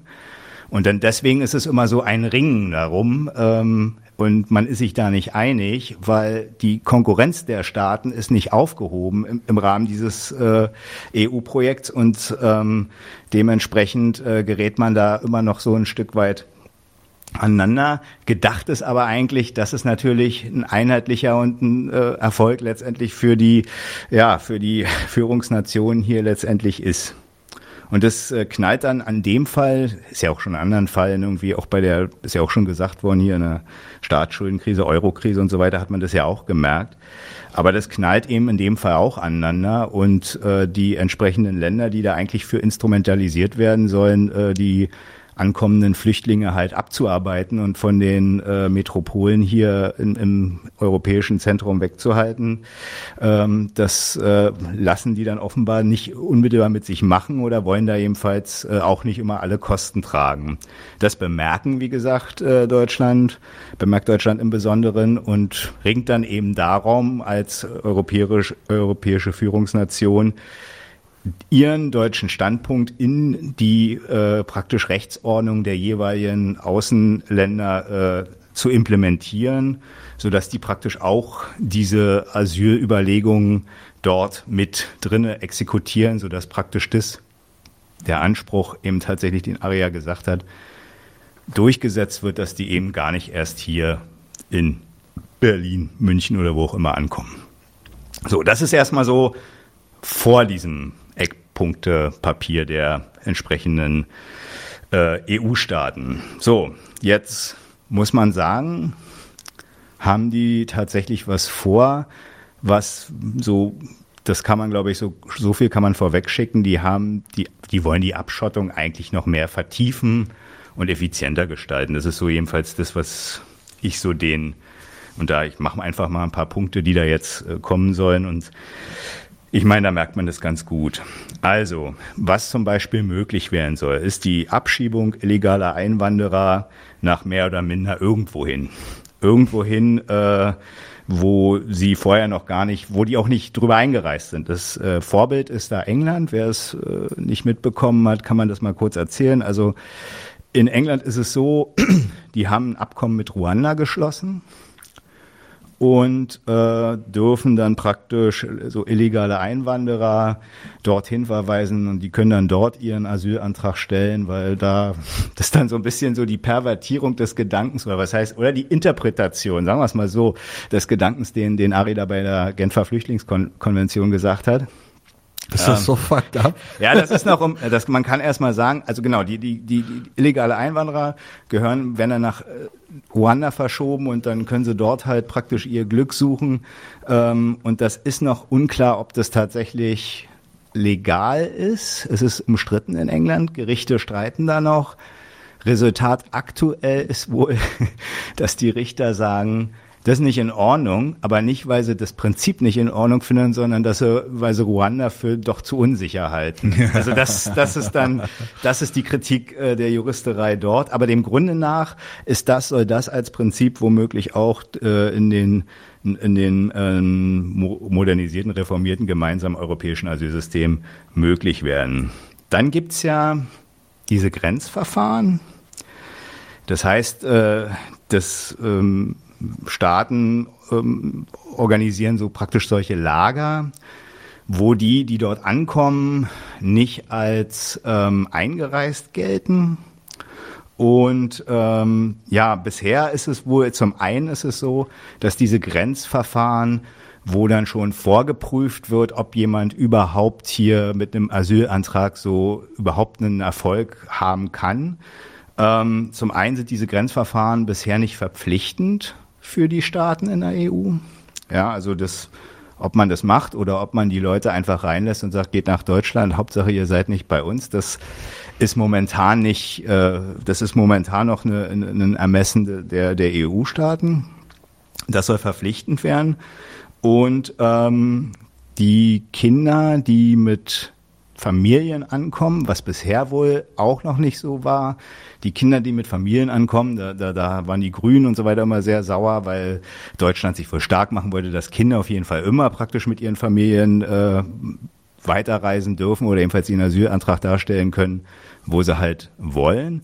Das ist wohl jetzt mittlerweile wohl möglich, dass dann auch Familien mit Kindern und teilweise bis zu zwei Jahre in so einem Lager sein können, wenn sie wow. diese ganzen Verfahren da äh, durchführen, komme ich gleich noch zu. Ähm, ist wohl nur bei unbegleiteten minderjährigen Flüchtlingen so, die äh, müssen da nicht in solchen Grenzverfahren sind. Was ist in diesen Grenzverfahren? Ja, ähm, normalerweise sollen da vor allen Dingen diejenigen rein, die praktisch als Illegale gelten und ähm, welche, die praktisch dann durch aufgeschifft werden, sagt man, glaube ich, irgendwie, wenn man Leute im See halt äh, noch vorm Ertrinken dann doch noch rettet. So. Also Leute, die man praktisch so, so auf die Art äh, findet und ähm, auch diejenigen, die wo wohl die Chance, dass zwei, äh, unter 20 Prozent dessen liegt, dass ähm, die mit ihrem Asylantrag, egal wo sie dann halt später stellen, dann durchkommen. Also so bestimmte Länder, wo halt in der Regel so von 100 Prozent eben praktisch unter 20 Prozent äh, Leute in den Asylverfahren sowieso immer abgelehnt werden. So eine Leute werden dann da auch in diesen Grenzverfahren gleich vorgeprüft, ob die aus so einem Land kommen. Und wenn dem tatsächlich so so ist, dann wird dann halt möglicherweise schon da entschieden, ob das, äh, ob die überhaupt weiterreisen können etc. pp. Und so, was man sich doch vorstellig oder vorstellen muss, ist halt die, also die, die, die Zeit, in der die da sind, die können dann halt, ja, also bis zu 18 Monate sein mit, mit so einem Abschiebungsverfahren, wenn man letztendlich dann doch da nicht weiter, weiter durchkommt. Und was man halt auch sagen muss, da sind halt die Rechtsberatungs- und Rechtsvertretungssachen sind in diesen äh, Lagern letztendlich mega beschränkt. Ja, das heißt also, da sind wohl kaum äh, Rechtsbeistände oder ähnliches vor Ort, die da gegebenenfalls dann noch helfen können und das führt dann halt letztlich oder ist dann auch so die Befürchtung von so Leuten wie Pro Asyl oder so, dass das dann praktisch äh, zu einer zu einer absoluten Aushöhlung von Asylrechtsschutz jetzt erstmal ähm, kommt. Dann, was noch gemacht werden soll, ist so eine Verlängerung von Überstellungsfristen. Was ist der Gedanke? Eine Überstellungsfrist, also Beispielsweise, du kommst halt hier nach Deutschland über Kroatien und ähm, das kriegen die Behörden halt raus. Dann äh, ist es so, dass äh, wird Kroatien angefangen, hat gesagt, du, hier war einer, war der bei euch und ja, wenn, wenn Kroatien auch sagt, ja gut, stimmt, der war hier mal registriert, dann muss er da halt dem Grunde nach zurück. Gibt es eine Überstellungsfrist von sechs Monaten. Ähm, wenn tatsächlich in der Zeit, aus welchen Gründen auch immer, die Überstellung nicht erfolgen kann, jetzt mal völlig getrennt von den Gründen und Fragen, die da passiert sein können, dann muss das Asylverfahren halt in Deutschland durchgeführt werden. Wird auf ein Jahr verlängert. Und bei vermeintlich Untergetauchten, weil die Leute gehen dann teilweise ins Kirchenasyl oder ähnliches, dann mhm. äh, sogar noch länger und bis zu 36 Monate. Und damit wird dieses Kirchenasyl mehr oder minder ad, ad absurdum geführt, weil so lange praktisch in so einem, in so einem Bereich da praktisch äh, dich verstecken. Also man merkt immer mehr so, das madig machen, mhm. dass du überhaupt hier irgendwie äh, dich auf den Weg machst und hier versuchst dein Glück zu finden, nimmt massiv zu. Was dann noch dazu kommt, ist, äh, dass die ähm, dass Deutschland sich da äh, sehr bemüht hat, praktisch die Last zu verteilen, äh, bei, also auf, auch auf andere Länder. Ähm, dass auch zum Beispiel, was weiß ich, Polen oder Ungarn wird Leute aufnehmen. Die finden das überhaupt nicht gut. Ähm, gleichzeitig sollen die dann sanktioniert werden. Also sanktioniert werden äh, sollen dann halt pro Flüchtling, den sie nicht aufnahmen, einen bestimmten Betrag bezahlen. Die haben schon gesagt, das machen sie, wollen sie gar nicht machen. Katharina Barley ganz eiskalt da in so einem Interview in so einer SPD-Zeitschrift hier vorwärts so, ja, dann verrechnen wir das halt mit irgendwelchen Zahlungen, denen wir die schulden, also so, ne? Also da werden die Leute dann so praktisch so auf dieser erpresserischen, also die, die Staaten auf dieser erpresserischen Ebene in die Pflicht genommen für die Ansprüche, die Deutschland hier mit Europa hat. Ob das den Leuten dann in den Ländern gut geht, ist dann, wie gesagt, nochmal eine andere Frage. Das ist so ein Punkt. Ach so, und dann auch so ein, und dann bin ich eigentlich auch schon mit den, mit den wesentlichen Punkten, meine ich, die da als Reform stattfinden sollen, durch. Also die Kriterien, das ja, das hat ja Ari gesagt, ne? Wenn du, oder du hast es auch gesagt, mhm. wenn du über einen Drittstaat einreist, der sicher ist, hier in der EU, also beim Beispiel meinetwegen mit Kroatien, mhm. und du bist da registriert, dann wirst du da halt wieder zurückgeschoben, weil du hast, warst ja in einem Staat, wo es sicher ist, also kannst du da deinen Asylantrag stellen.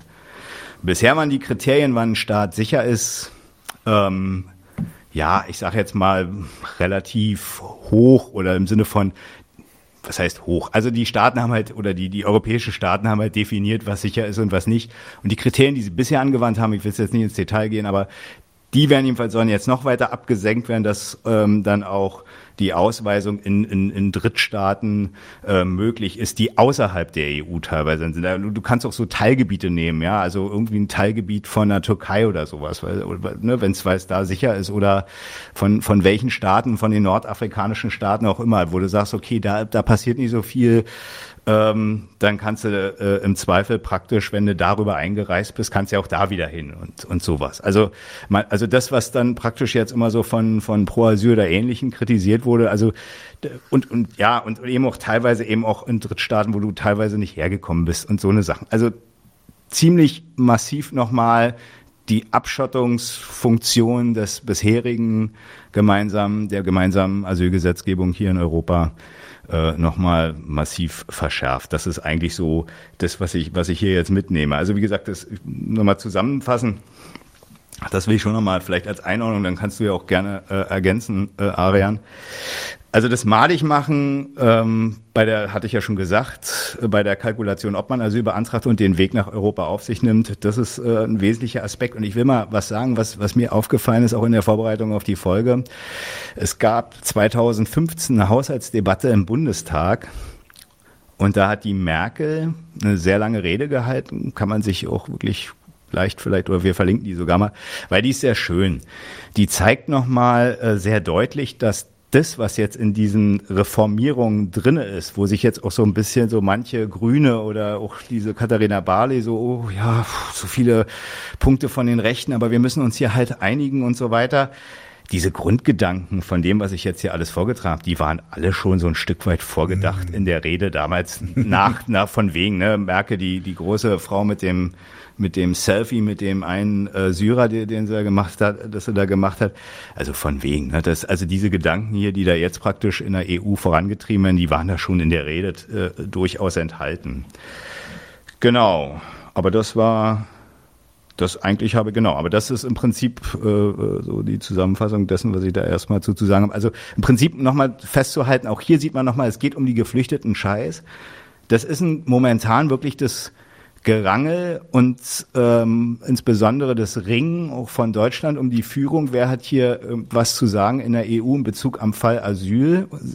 Wer kann sich da durchsetzen?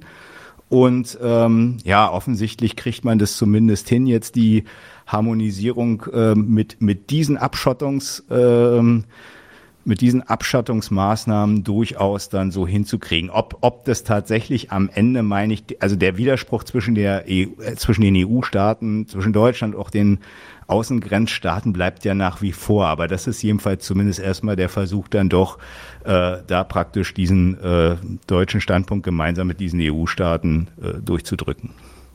Ja. Mhm.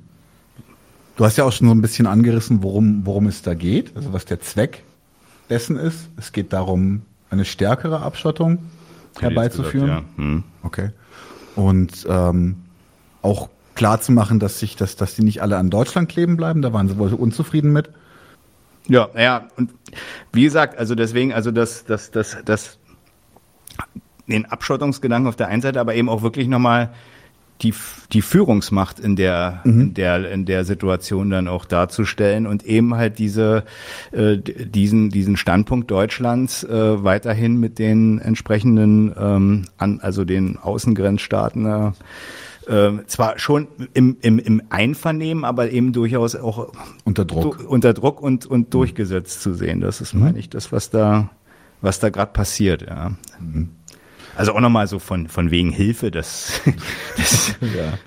Das ist ich, ich, möchte hier nur kurz noch aus reiner Gehässigkeit auch wieder auf, äh, ähnlich wie damals in Lützerath, auf die vielen Grünen auf Twitter und den sozialen Medien hinweisen, die von sagen, wir haben das mit großen Bauchschmerzen beschlossen und das tut ihnen ja so furchtbar leid. Und da muss ich echt sagen, manchmal, manchmal komme ich aus dem Kotzen einfach nicht mehr raus. Mhm. So, so, es, es, es, sie sind, sie sind längst, längst, oder waren es wahrscheinlich schon immer Teil dieses Projektes, dieses politischen Projektes und sie, sie machen es mit und hinterher heulen sie einfach ein bisschen. Das ist das Einzige, was sie von den, von den offen rechten Parteien drin ist, dass sie so wenigstens, also dass sie so tun, als ihnen leid. Ja, dann würde ich gerne auch nochmal intervenieren oder ja. ergänzen. Also hm. ich fand Mareks ausführliche Darstellung also total treffend. Ähm, also nochmal in der Kurzzusammenfassung ähm, Durchsetzung von Schnellverfahren an den, Verfahren an den Außengrenzen die neue Rechtskonstruktion einer Fiktion der Nichteinreise, auch wenn die Menschen längst auf griechischen Inseln hm. äh, in Italien oder so angekommen sind. Die Einrichtung von Internierungslagern, die Einrichtung von Ausreisezentren auf nationaler Ebene, die Ausweitung und Beschleunigung von Abschiebungen und Abschiebehaft und eine massive Verlängerung der Liste sicherer Herkunftsstaaten. So, das sind die Hauptinhalte deren menschliche Konsequenzen sich, glaube ich, jeder selber vorstellen kann. Die Flüchtlingsorganisationen wie Pro Asyl, ja, und ein offener Brief von 700 Rechtsanwältinnen und Rechtsanwälten spricht in dem Zusammenhang von der massivsten Verschärfung seit Jahrzehnten und von der, ja, jetzt nennen die das so, faktischen Aushebelung des bisherigen Flüchtlingsrechts. Ähm, faktisch heißt ja nicht offiziell. Die mhm. EU bleibt bei ihrem gemeinsamen Asyl- und ähm, ähm System. Sie bekennt sich auch weiterhin zur Genfer Flüchtlingskonvention. Aus den schon dargelegten Gründen hat sie ein Interesse dran. Aber sie hat kein Interesse daran, dass weitere Flüchtende bei den laufenden und noch absehbaren Kriegshandlungen ähm, in die EU kommen. Annalena Baerbock, Stichwort Grüne, ähm, hat diese, diese Einigung, die am 8. Juni, also vor einem Monat in Brüssel beschlossen wurde von den Staaten, folgendermaßen ähm, gelobt. Moment. Diese Einigung war seit Jahren überfällig, um zu verhindern, dass es wieder zu Zuständen an den EU-Außengrenzen wie in kommt. Das ist natürlich der blanke Hohn. Die ist so hammerhart, wirklich. Ein so wunder, wunderbarer Mensch, wie mhm. wir immer sagen. Und gleichzeitig muss man äh, meines Erachtens ernst nehmen, dass das aus Sicht nicht nur der Baerbock, sondern auch der Grünen ein Erfolg ist. Nämlich, wenn Sie sagen, das war eine europäische Einigung, die lange überfällig war, dann geht es Ihnen, wie Marek das schon entwickelt hat, eigentlich darum, die anderen EU-Mitgliedstaaten auf eben dieses gemeinsame Verfahren im Interesse Deutschlands zu verpflichten das hatten sie auch schon vorher getan. Und das hatte eben beinhaltet, das wäre jetzt Stichwort Moria, das wäre Stichwort Lager in, in Griechenland, ähm, dass Griechenland den, ja, den Widerspruch hatte, diese Verfahren abzuwickeln, aber zum Beispiel nicht mehr in die Türkei zurück abschieben konnte, weil die Türkei zum Beispiel seit 2020 das den ähm, EU-Türkei-Deal nicht mehr teilt und auch keine Flüchtenden mehr zurücknimmt. Die Flüchtenden bleiben also in Griechenland hängen. Und Griechenland, Italien unter ähm, der neuen ähm, Ministerpräsidentin ebenso, ähm, sind explizit nicht mehr gewillt, das zu tragen. Und das, was jetzt hier also aufgezählt wurde an Maßnahmen, da möchte ich ganz kurz. Die Fiktion der Nichteinreise hm. und die Extraterritorialität dieser Verfahren ist in Anführungszeichen ein Angebot an diese ähm, EU-Außenstaaten, dass ähm, sie nicht auf diesem ungeliebten Menschenmaterial hängen bleiben, sondern sie das schneller, effektiver und gar nicht in nationaler Zuständigkeit wieder loswerden können. Mhm. Ah, okay. Mhm. Was daran nochmal verlogen ist, mhm. gerade Grüne das so präsentieren, ist, dass das ein Zugeständnis ist, dass sie gegenüber leider, leider mit Tränen, mit großen ähm, gegenüber den anderen ja viel weniger humanitären ähm, Staaten machen müssen. Andersrum ist die Logik. weil sie dieses gemeinsame europäische Asylsystem mit der Dublin-Verordnung durchgesetzt haben, drücken sie den anderen Staaten diesen Widerspruch auf. Und um sie einzuhegen, also weiterhin in Dienst nehmen zu können für diese Funktion der Flüchtlingsabwehr, bedarf es einer Reform. Und mhm. die geht ganz wesentlich im Übrigen auch nicht von den ähm, Südanrainerstaaten aus, sondern von der EU-Kommission, der ja bekanntlich Ursula von der Leyen führt. Auch darin wirklich jetzt politmoralisch ein Verwirrspiel. Mhm. Ich möchte noch eine ganz kurze Ergänzung machen, weil dieses, ähm, das wird ja tatsächlich auch, auch so aufrechterhalten, diese Haltung ist es, dass diese Staaten, so Italien und Griechenland, vor allem Griechenland, ähm, möchten diese Flüchtlinge nicht verwalten. Äh, und äh, dann wird das immer so getan, als sei das, als sei das eine moralische Entscheidung ähm, als sei zum Beispiel der Rechtsruck Italiens dafür äh, verantwortlich oder auch der Rechtsruck äh, Griechenlands. Da möchte ich kurz nochmal dazu äh, anmerken, so rein, wenn, wenn, wenn man sich Zahlen anguckt, dann waren die tödlichsten Jahre während der, der Syriza-Regierung im Mittelmeer.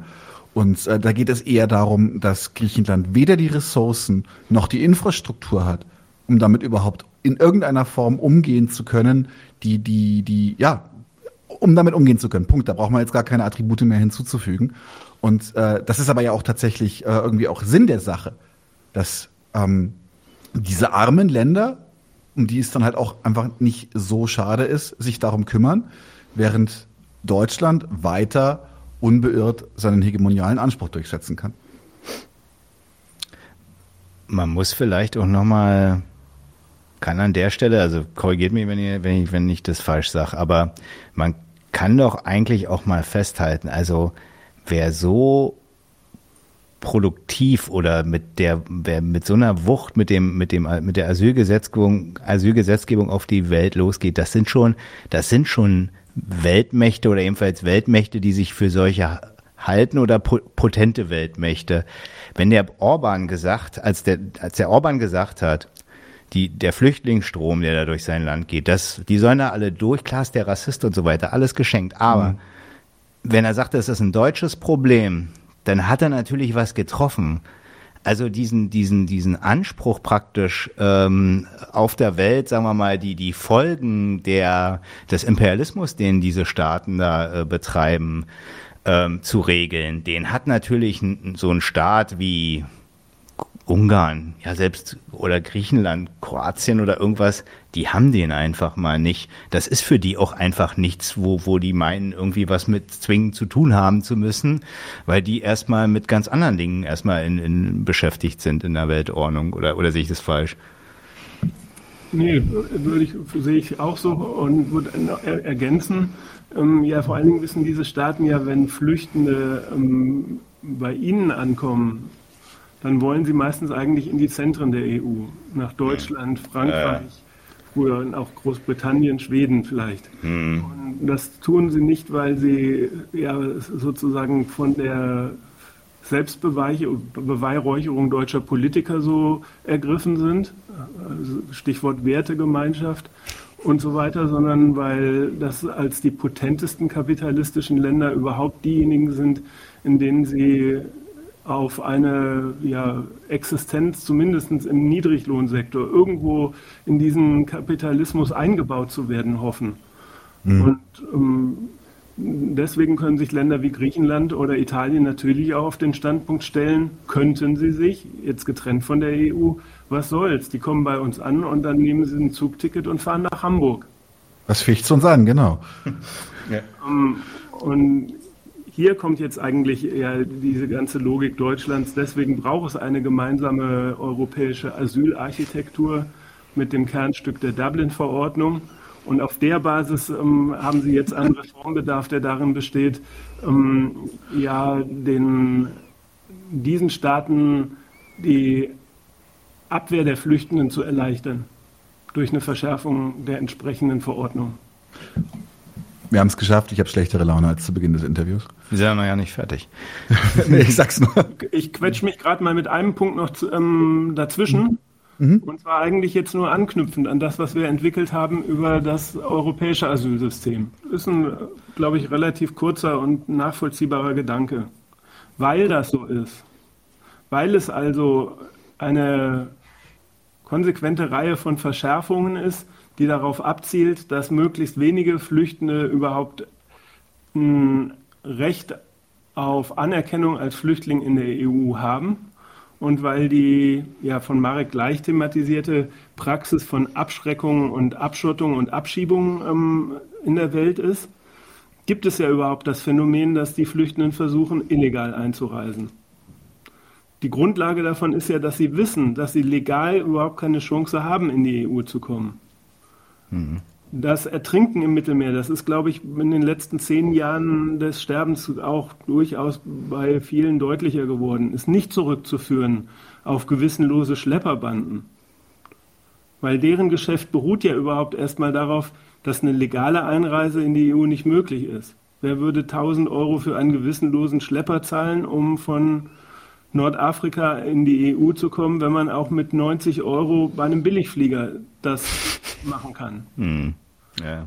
Ähm, aber mehr noch, ähm, diese todbringende Fahrt ist nicht nur deswegen todbringend, weil sie eben illegal auf der Basis eben des europäischen Rechts passiert, darauf Bezug nehmend, sondern es kommt eigentlich noch eine weitere hammerharte Kalkulation dazu. Nämlich solange die Menschen auf seetüchtigen Schiffen im Mittelmeer schippern, gibt es eben keine Verpflichtung zur Aufnahme. Die einzige Rechtslücke, die es gibt, auch hier wird nochmal deutlich, Flüchtlinge sind von vorne bis hinten das Produkt der Rechtskonstruktionen der betreffenden Staaten. Die einzige Rechtslücke, die es gibt, ist die Seenotrettung. Mhm.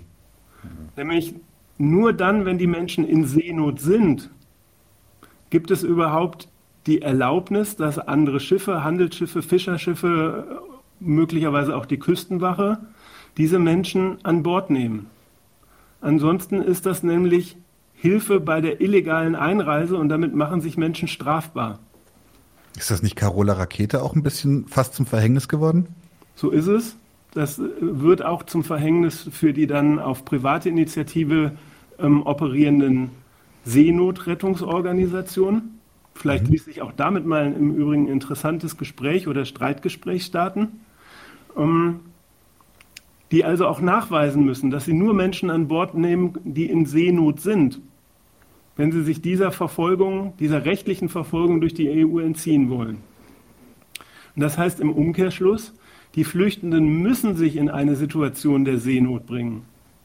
Es ist nicht einfach nur so, dass aus Geschäftsgründen die Schlepper ihre Boote übermäßig voll machen. Das stimmt auch. Es ist nicht nur so, dass viele Boote seeuntüchtig sind, das steht, stimmt auch, sondern es ist richtig ein konstitutiver Bestandteil der illegalen Fluchtstrategie, dass man kurz vor oder möglichst in den Hoheitsgewässern der EU kentert, weil nur dann gibt es überhaupt eine Möglichkeit, auf ein Boot zu kommen und nur wenn man auf so einem Boot ist, hat man überhaupt den Anspruch, auf ein Asylverfahren, einen, einen Asylantrag zu stellen. Mhm. Insofern ist auch dieser letzte hier, jetzt, ich sehe das hier im Hintergrund, ähm, ins Bild gesetzte Konsequenz, an der die meisten Menschen verrecken, also geradezu die notwendige Folge dieser rechtlichen Konstruktion. Hm. Das wollte ich nur noch mal nachtragen. Vernichtend. Gegen die, gegen die herrschende, gegen das herrschende Dogma ähm, entweder gewissenloser Schleuserbanden hm. oder das ist einfach Zufall oder ähm, die Menschen in der dritten Welt ähm, wissen nicht, dass man ein Boot nicht überbelegen darf. Also nochmal ganz kurz zur Zusammenfassung, also was heißt Zusammenfassung, aber zur Spiegelung an der Stelle für dich sind diese Schleuserbanden, beziehungsweise ich stimme dem auch unumwunden zu, aber diese Schleuserbanden sind, eine sind ein Symptom der Situation. Sie haben aber mitnichten äh, sind sie sind sie Teil der Fluchtursachen. Also dass sie das also wenn es keine Schleuserbanden mehr gäbe, gäbe es die Menschen auch nicht mehr. Das ist ein vollkommener Fehlschluss sondern sie, sie reagieren auf eine Nachfrage, die einfach tatsächlich existiert. Ja, und unter anderen Bedingungen, man denkt mal an den Umgang mit ähm, Ausreisewilligen aus der DDR. Im, in Zeiten des Ost-West-Gegensatzes hätte man die Fluchthelfer genannt. Hm. Ja, sicher. Hm. Ja, wer, wer Fluchthelfer und wer, wer Schleuser ist und wer Freiheitskämpfer und wer Terrorist, das ist eh immer im Auge des Betrachters. Ja, vor allen Dingen in, in, der Betrachtung der Herrschaft. Ja, ja klar. Die definiert das halt, ja. Okay. Sprachregelungen, eben auch Herrschaftsregelungen, auch sowas wird ja, klar. deutlich. Mhm. Ja. Genau, also noch vielleicht noch ein paar Hinweise zum Asylgesetz äh, mhm. national. Ich versuche es aber auch kurz zu fassen, weil wir haben jetzt schon auch viel entwickelt, so wo, insbesondere jetzt hier an diesem an der gemeinsamen europäischen Asylgesetzgebung. Aber natürlich setzt sich das so ein bisschen fort. Also vielleicht vorweg gespoilert. An dem nationalen Asylrecht kann man auf jeden Fall entnehmen zum einen, dass der Staat davon ausgeht, dass massiv viele Leute bei ihm ankommen, die überhaupt kein Asyl bekommen werden und dass er die erstmal effizient, ordnungspolitisch scheiden muss von denen, denen das dann tatsächlich gewährt. Das gibt's ja auch tatsächlich. Mhm. Wo dann eben, hatten wir ja auch schon gesagt, die Ansage an die entsprechenden Staaten ist, also was weiß ich, wenn äh, ein Christ aus dem Iran flieht oder ein Homosexueller aus Saudi-Arabien, das sind auch schon schöne klassische Beispiele in der Asylrechtsprechung, ähm, wo man dann eben sieht, okay, also ne, wo man dann den Staaten sagt, also du hast auf jeden Fall im Verhältnis zu deiner Bevölkerung nicht das, wie wir mit unseren äh, Personen umgehen. Das ist immer der Maßstab letztendlich äh, im Asylrecht, dass man praktisch sagt, unser Verhältnis zum Staatsbürger und zwar auch nur bei dem, was man hier definiert. Ne? Nicht, also soziokulturelles Existenzminimum gewährt der Staat hier ja auch. Das ist nicht der Maßstab, hatten wir ja schon. Ne? Not ist kein äh, anerkannter Asylgrund. Aber die Dinge, die er meint, die ein Rechtsstaat zu seinem Bürger einnehmen sollte, die Standpunkte, ich komme gleich noch dazu, die, die ist der Anspruch an andere Staaten auf der Welt, äh, wenn er ebenfalls Leute von denen aufnimmt und sagt, du pass auf, äh, du bist hier ein anerkannter Asylbewerber. Ähm, das ist die Ansage da nach hinten raus. Und man erkennt dann auch noch an, an den Rest des Gesetzes hinten raus, äh, dass es eben mal, dass es nicht gar nicht um denjenigen geht, äh, um, äh, der da praktisch dann diesen Antrag gestellt hat, sondern eben um diese Ansage. Denn so wie der behandelt wird, das ist elend, ja. So, mhm. das, das mal so vielleicht so vorweg gesteckt. Aber genau, also erstmal, ähm, wann gewährt jetzt äh, der Staat hier denn Asyl? Zum einen ähm, sagt er, ähm, wegen Verfolgung und Verfolgung äh, ist dann hier insbesondere aus begründeter Furcht vor Verfolgung wegen seiner Rasse, Religion, Nationalität, politischer Überzeugung oder Zugehörigkeit zu einer bestimmten sozialen Gruppe, da ist dann auch Geschlecht ähm, oder jetzt auch sexuelle Orientierung oder so gemeint. Ähm, oder dann gibt's noch diesen sogenannten subsidiären Schutz. Das sind so Leute, die stichhaltige Gründe äh, für die Annahme vorgebracht haben, dass in ihrem Herkunftsland ein ernsthafter Schaden droht und das ist dann Vollstreckung, Verhängung, Todesstrafe, Folter oder, so steht es dann halt, ist jetzt so das Gesetz, oder unmenschliche oder erniedrigende Behandlung oder Bestrafung durch eine ernsthafte individuelle Bedrohung des Lebens oder Unversehrtheit einer Zivilperson infolge willkürlicher Gewalt im Rahmen eines internationalen oder innerstaatlichen bewaffneten Konflikts. So, das sind so die, das sind so die praktisch die Gründe, die vorgetragen werden müssen wenn man die hat und man merkt immer schon, das ist immer so das Verhältnis, wie sich der demokratische Rechtsstaat das so zu seinen Bürgern vorstellt, ist der Maßstab eben darf, darf, darauf auch an andere. So müsst ihr halt damit umgehen. Ihr könnt die Leute arm sein lassen, kein Problem, das machen wir hier auch. Aber Foltern zum Beispiel ist bei uns nicht erlaubt, bei euch offenbar schon. Das ist nicht in Ordnung. Und wenn er das macht, dann werden wir halt die Person hier anerkennen und sagen, euch, das geht nicht. Und beim nächsten diplomatischen Konflikt, der irgendwie mal äh, weltpolitisch auf der Tagesordnung steht, erklären wir euch das übrigens auch nochmal. Das sind, das sind die Ansagen, die da drinnen stecken.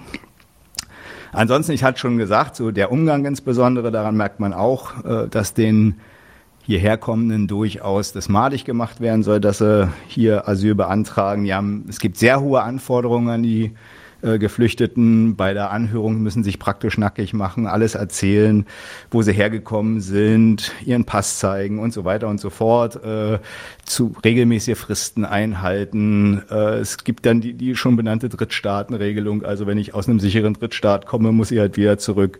Man darf keine Erwerbstätigkeit aufnehmen. Ähm, man kommt als erstes, äh, wenn das Asylantragsverfahren läuft, in so eine Aufnahmeeinrichtung, wo man erstmal auch nur Sachleistungen bekommt und man teilweise sogar schlecht äh, medizinisch versorgt wird, sodass sogar im Gesetz steht, ja, wenn da flüchtende Ärzte kommen, dann können die halt praktisch auch eingesetzt werden, um die anderen, die da auch flüchten, äh, gegebenenfalls gleich äh, mit zu versorgen. Also da merkt man so, was die, der Standard in der medizinischen Versorgung ist, wenn man da schon davon ausgeht, dass es schwierig ist, dass man dann vielleicht dann auch noch so ein paar Leute, die in ihrem Land halt Arzt gewesen sind, da entsprechend noch mit instrumentalisiert.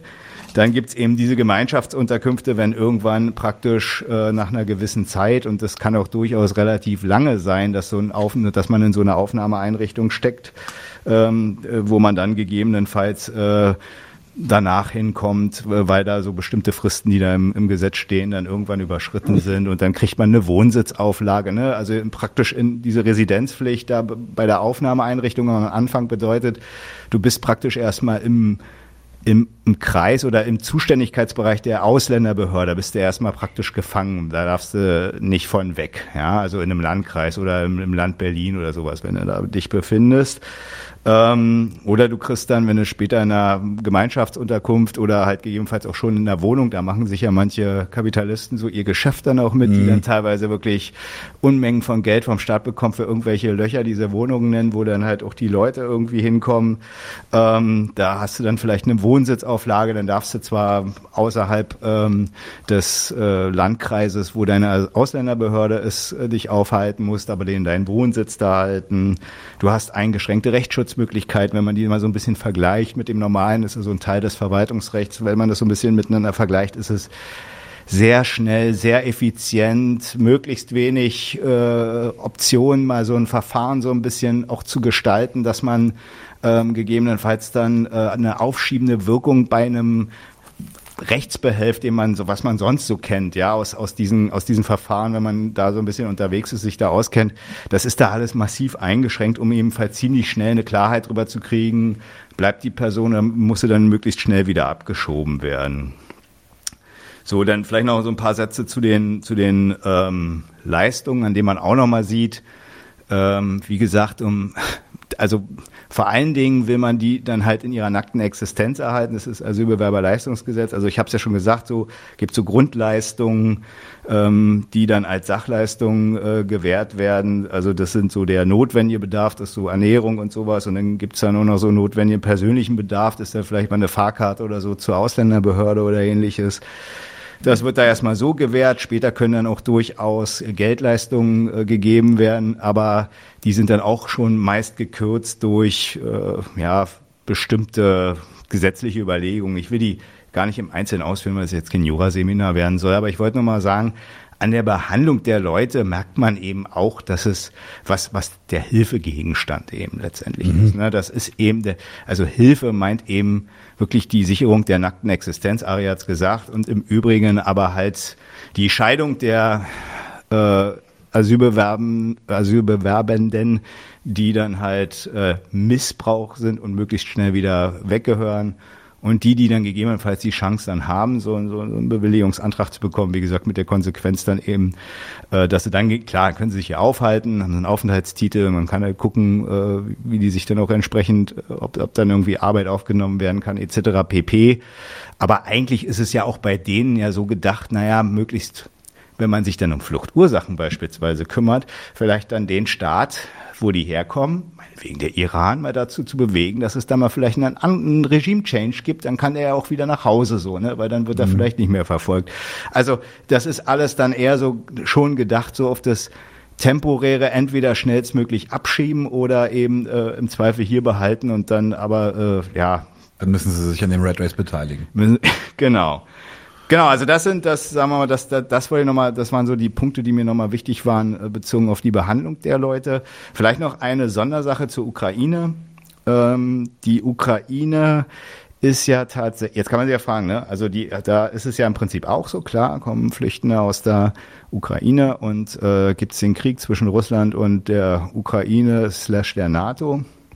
Ähm, da ist es ja so, die kriegen kein, also oder beziehungsweise äh, die haben einen anderen Aufenthaltsstatus. Jetzt nach dem, was ich bisher gesagt habe, meine ich, wird auch klar, warum, weil die kriegen eben nicht den Status nach dem Asylgesetz, sondern nach einer Vorschrift im Aufenthaltsgesetz.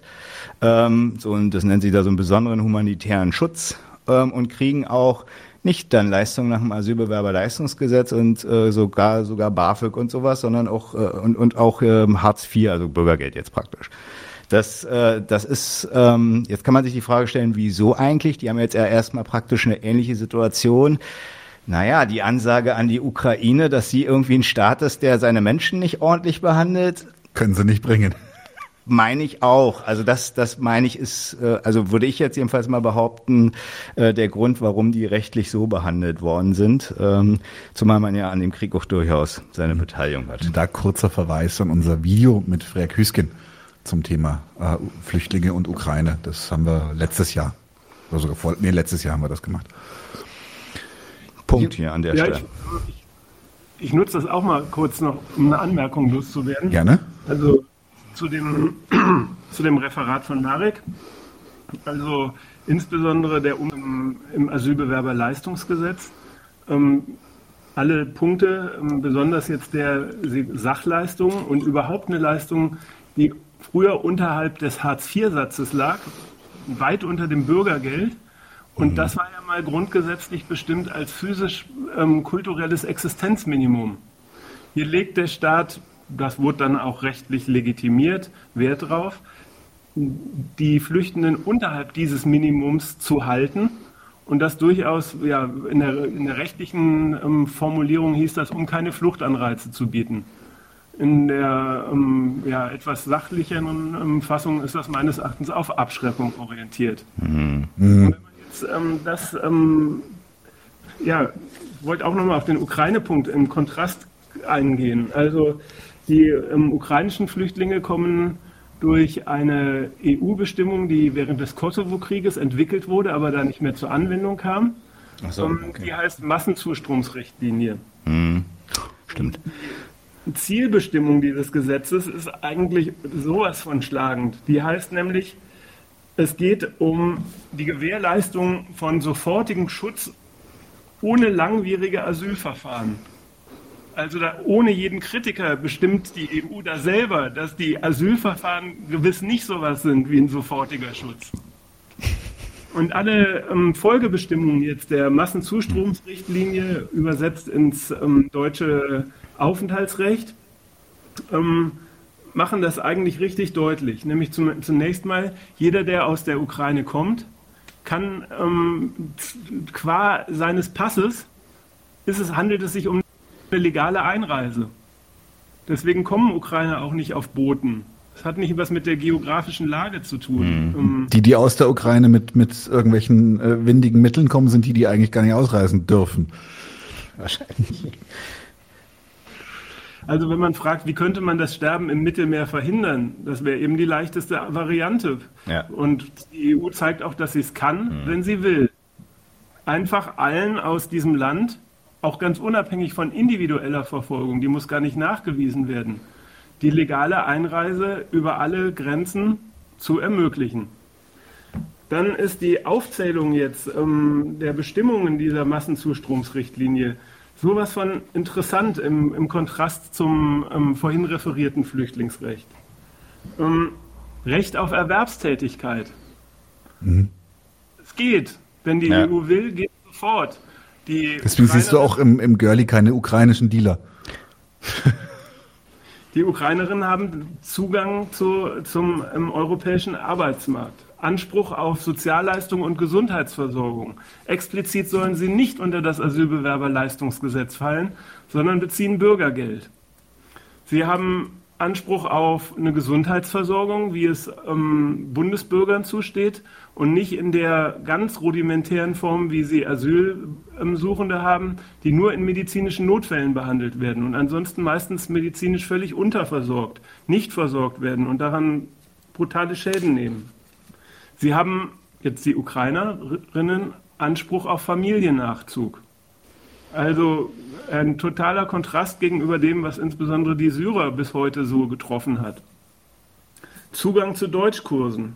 Sie haben unmittelbaren Zugang zum Schul- und Bildungssystem, ein Recht auf Familiennachzug und so weiter. Also, was daran deutlich wird, oder vielleicht ist das jetzt auch schon gar nicht mehr so überraschend, aber es gab zehn Jahre insbesondere in der Diskussion zwischen Staat und humanitären Flüchtlingsorganisationen ja immer die Forderung dieser Flüchtlingsorganisationen, man müsste sich irgendwie um die Flüchtenden mehr kümmern. Und da hat sich das offizielle Deutschland, die offizielle EU darauf bezogen, dafür haben sie einfach nicht die Rechtsgrundlagen und auch nicht die Mittel.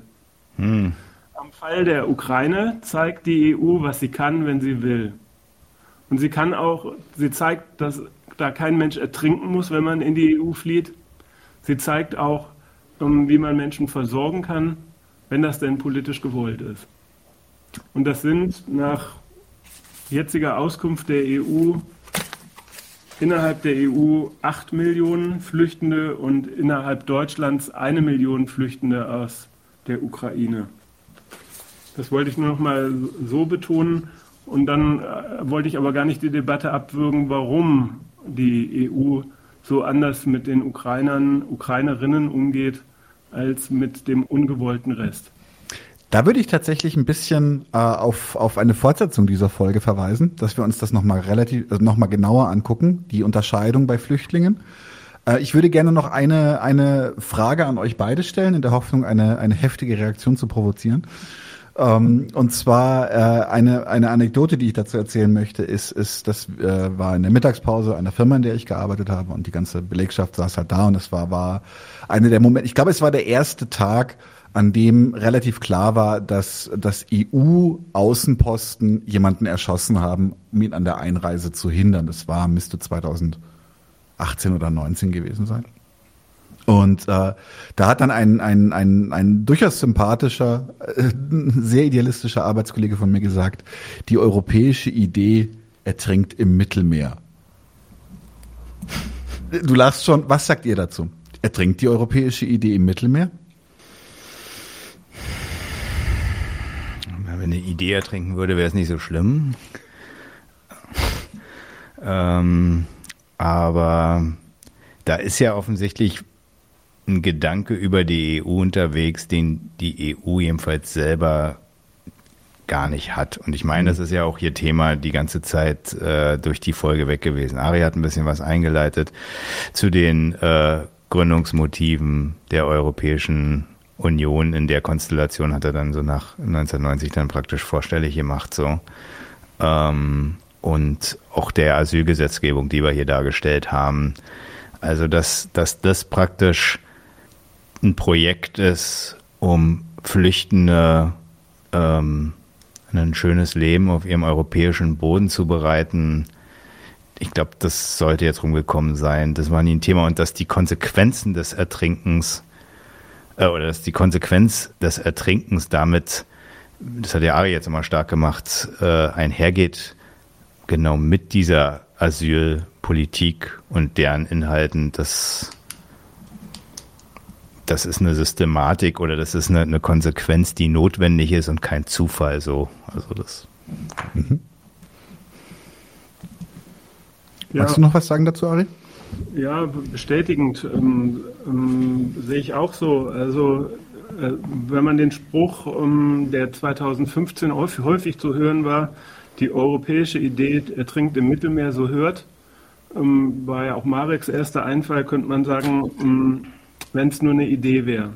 Hm. Aber in dem Spruch steckt ja auch noch mehr drin, nämlich eigentlich äh, machen die, wird darin deutlich, was das Sorgeobjekt ist. Gar nicht hm. das Leid der Flüchtenden. Das war es auch 2015 offenbar nicht, was damals viele Menschen bewegt hat, sondern, das wird in diesem Spruch, die europäische Idee ertrinkt im Mittelmeer schon deutlich, es ist irgendwie eine, ich sage erstmal absichtlich irgendwie, irgendwie eine Sorge um die EU, hm. die, die Menschen da umtreibt. Das ist ihr Sorgeobjekt.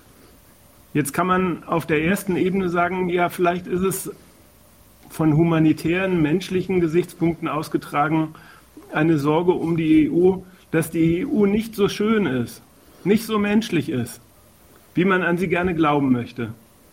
Und in der Idee wird dann auch zum Ausdruck gebracht, man hält an dem Glauben auch wieder die Erfahrung fest. Hm. Es können ja Flüchtlinge sterben, wie sie wollen. Dieser Kritikpunkt oder diese, ja, diese idealisierende Kritik, die geht nicht unter. Auch ja. echt bemerkenswert. Aber dann, wenn man ähm, jetzt nochmal den realen Hintergrund nimmt, also die Flüchtlingskrise 2015 war gar nicht das Sterben im Mittelmeer. Flüchtlingskrise war es, verlautbart von Angela Merkel.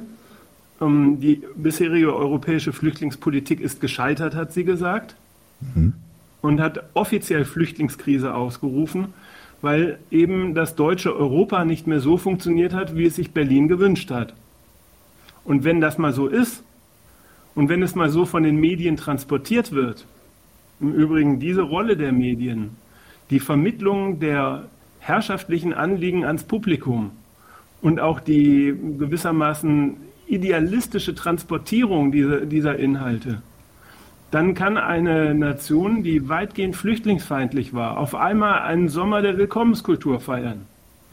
Dann schafft sogar die Bild-Zeitung zu sagen, Deutschland einig Helferland und meint das positiv und bringt sogar, vielleicht erinnert ihr euch ja noch, an Alan Cody, so ein drei- oder vierjähriges Kind, das auf einer mhm. griechischen Insel tot angespült wurde, auf ihrer Titelseite.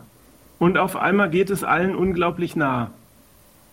Das sind Techniken auch der Medien, der Emotionalisierung und Personalisierung, zu denen Renate Dillmann, glaube ich, eine ganz gute, längere Folge jetzt bei 99 zu 1 gemacht hat und demnächst, glaube ich, auch mal sowas wie eine analytische Zusammenfassung ansteht.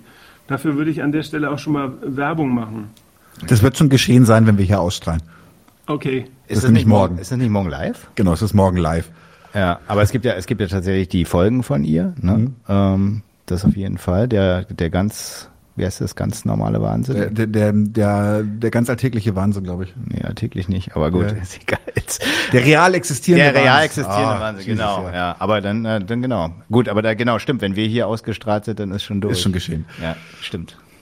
Ja, und insofern, was immer sich jemand da genau vorstellt, deinen Kollegen kenne ich ja auch nicht, aber er übernimmt eigentlich Sprüche, die in ihrem Kern wirklich das Problem haben, die EU ist mit ihrer Flüchtlingspolitik unzufrieden. Und so lässt sich dann auch erklären, ähm, das hattest du mal zwischenzeitlich als Frage aufgebracht, wie lässt sich denn erklären, dass es mal so eine Aufregung gibt und jetzt diese harte Ignoranz? Mhm. Wo sind sie Wo hin, die Helfer von 2015? Ja, seit langem ist. Ja.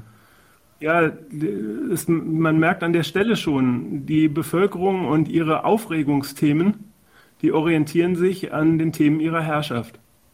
Sie sind in der Lage, ganz viel sich zu eigen zu machen als Problem, sogar als Mitleid, sogar ganz menschliche Töne kommen zustande, wenn das geboten ist. Und sie wissen auch, wenn das nicht geboten ist. Und so funktionieren weite Teile der Öffentlichkeit. Damit will ich gar nicht die Menschen diskreditieren, die unabhängig davon ähm, für eine Humanisierung im Umgang mit Flüchtenden streiten.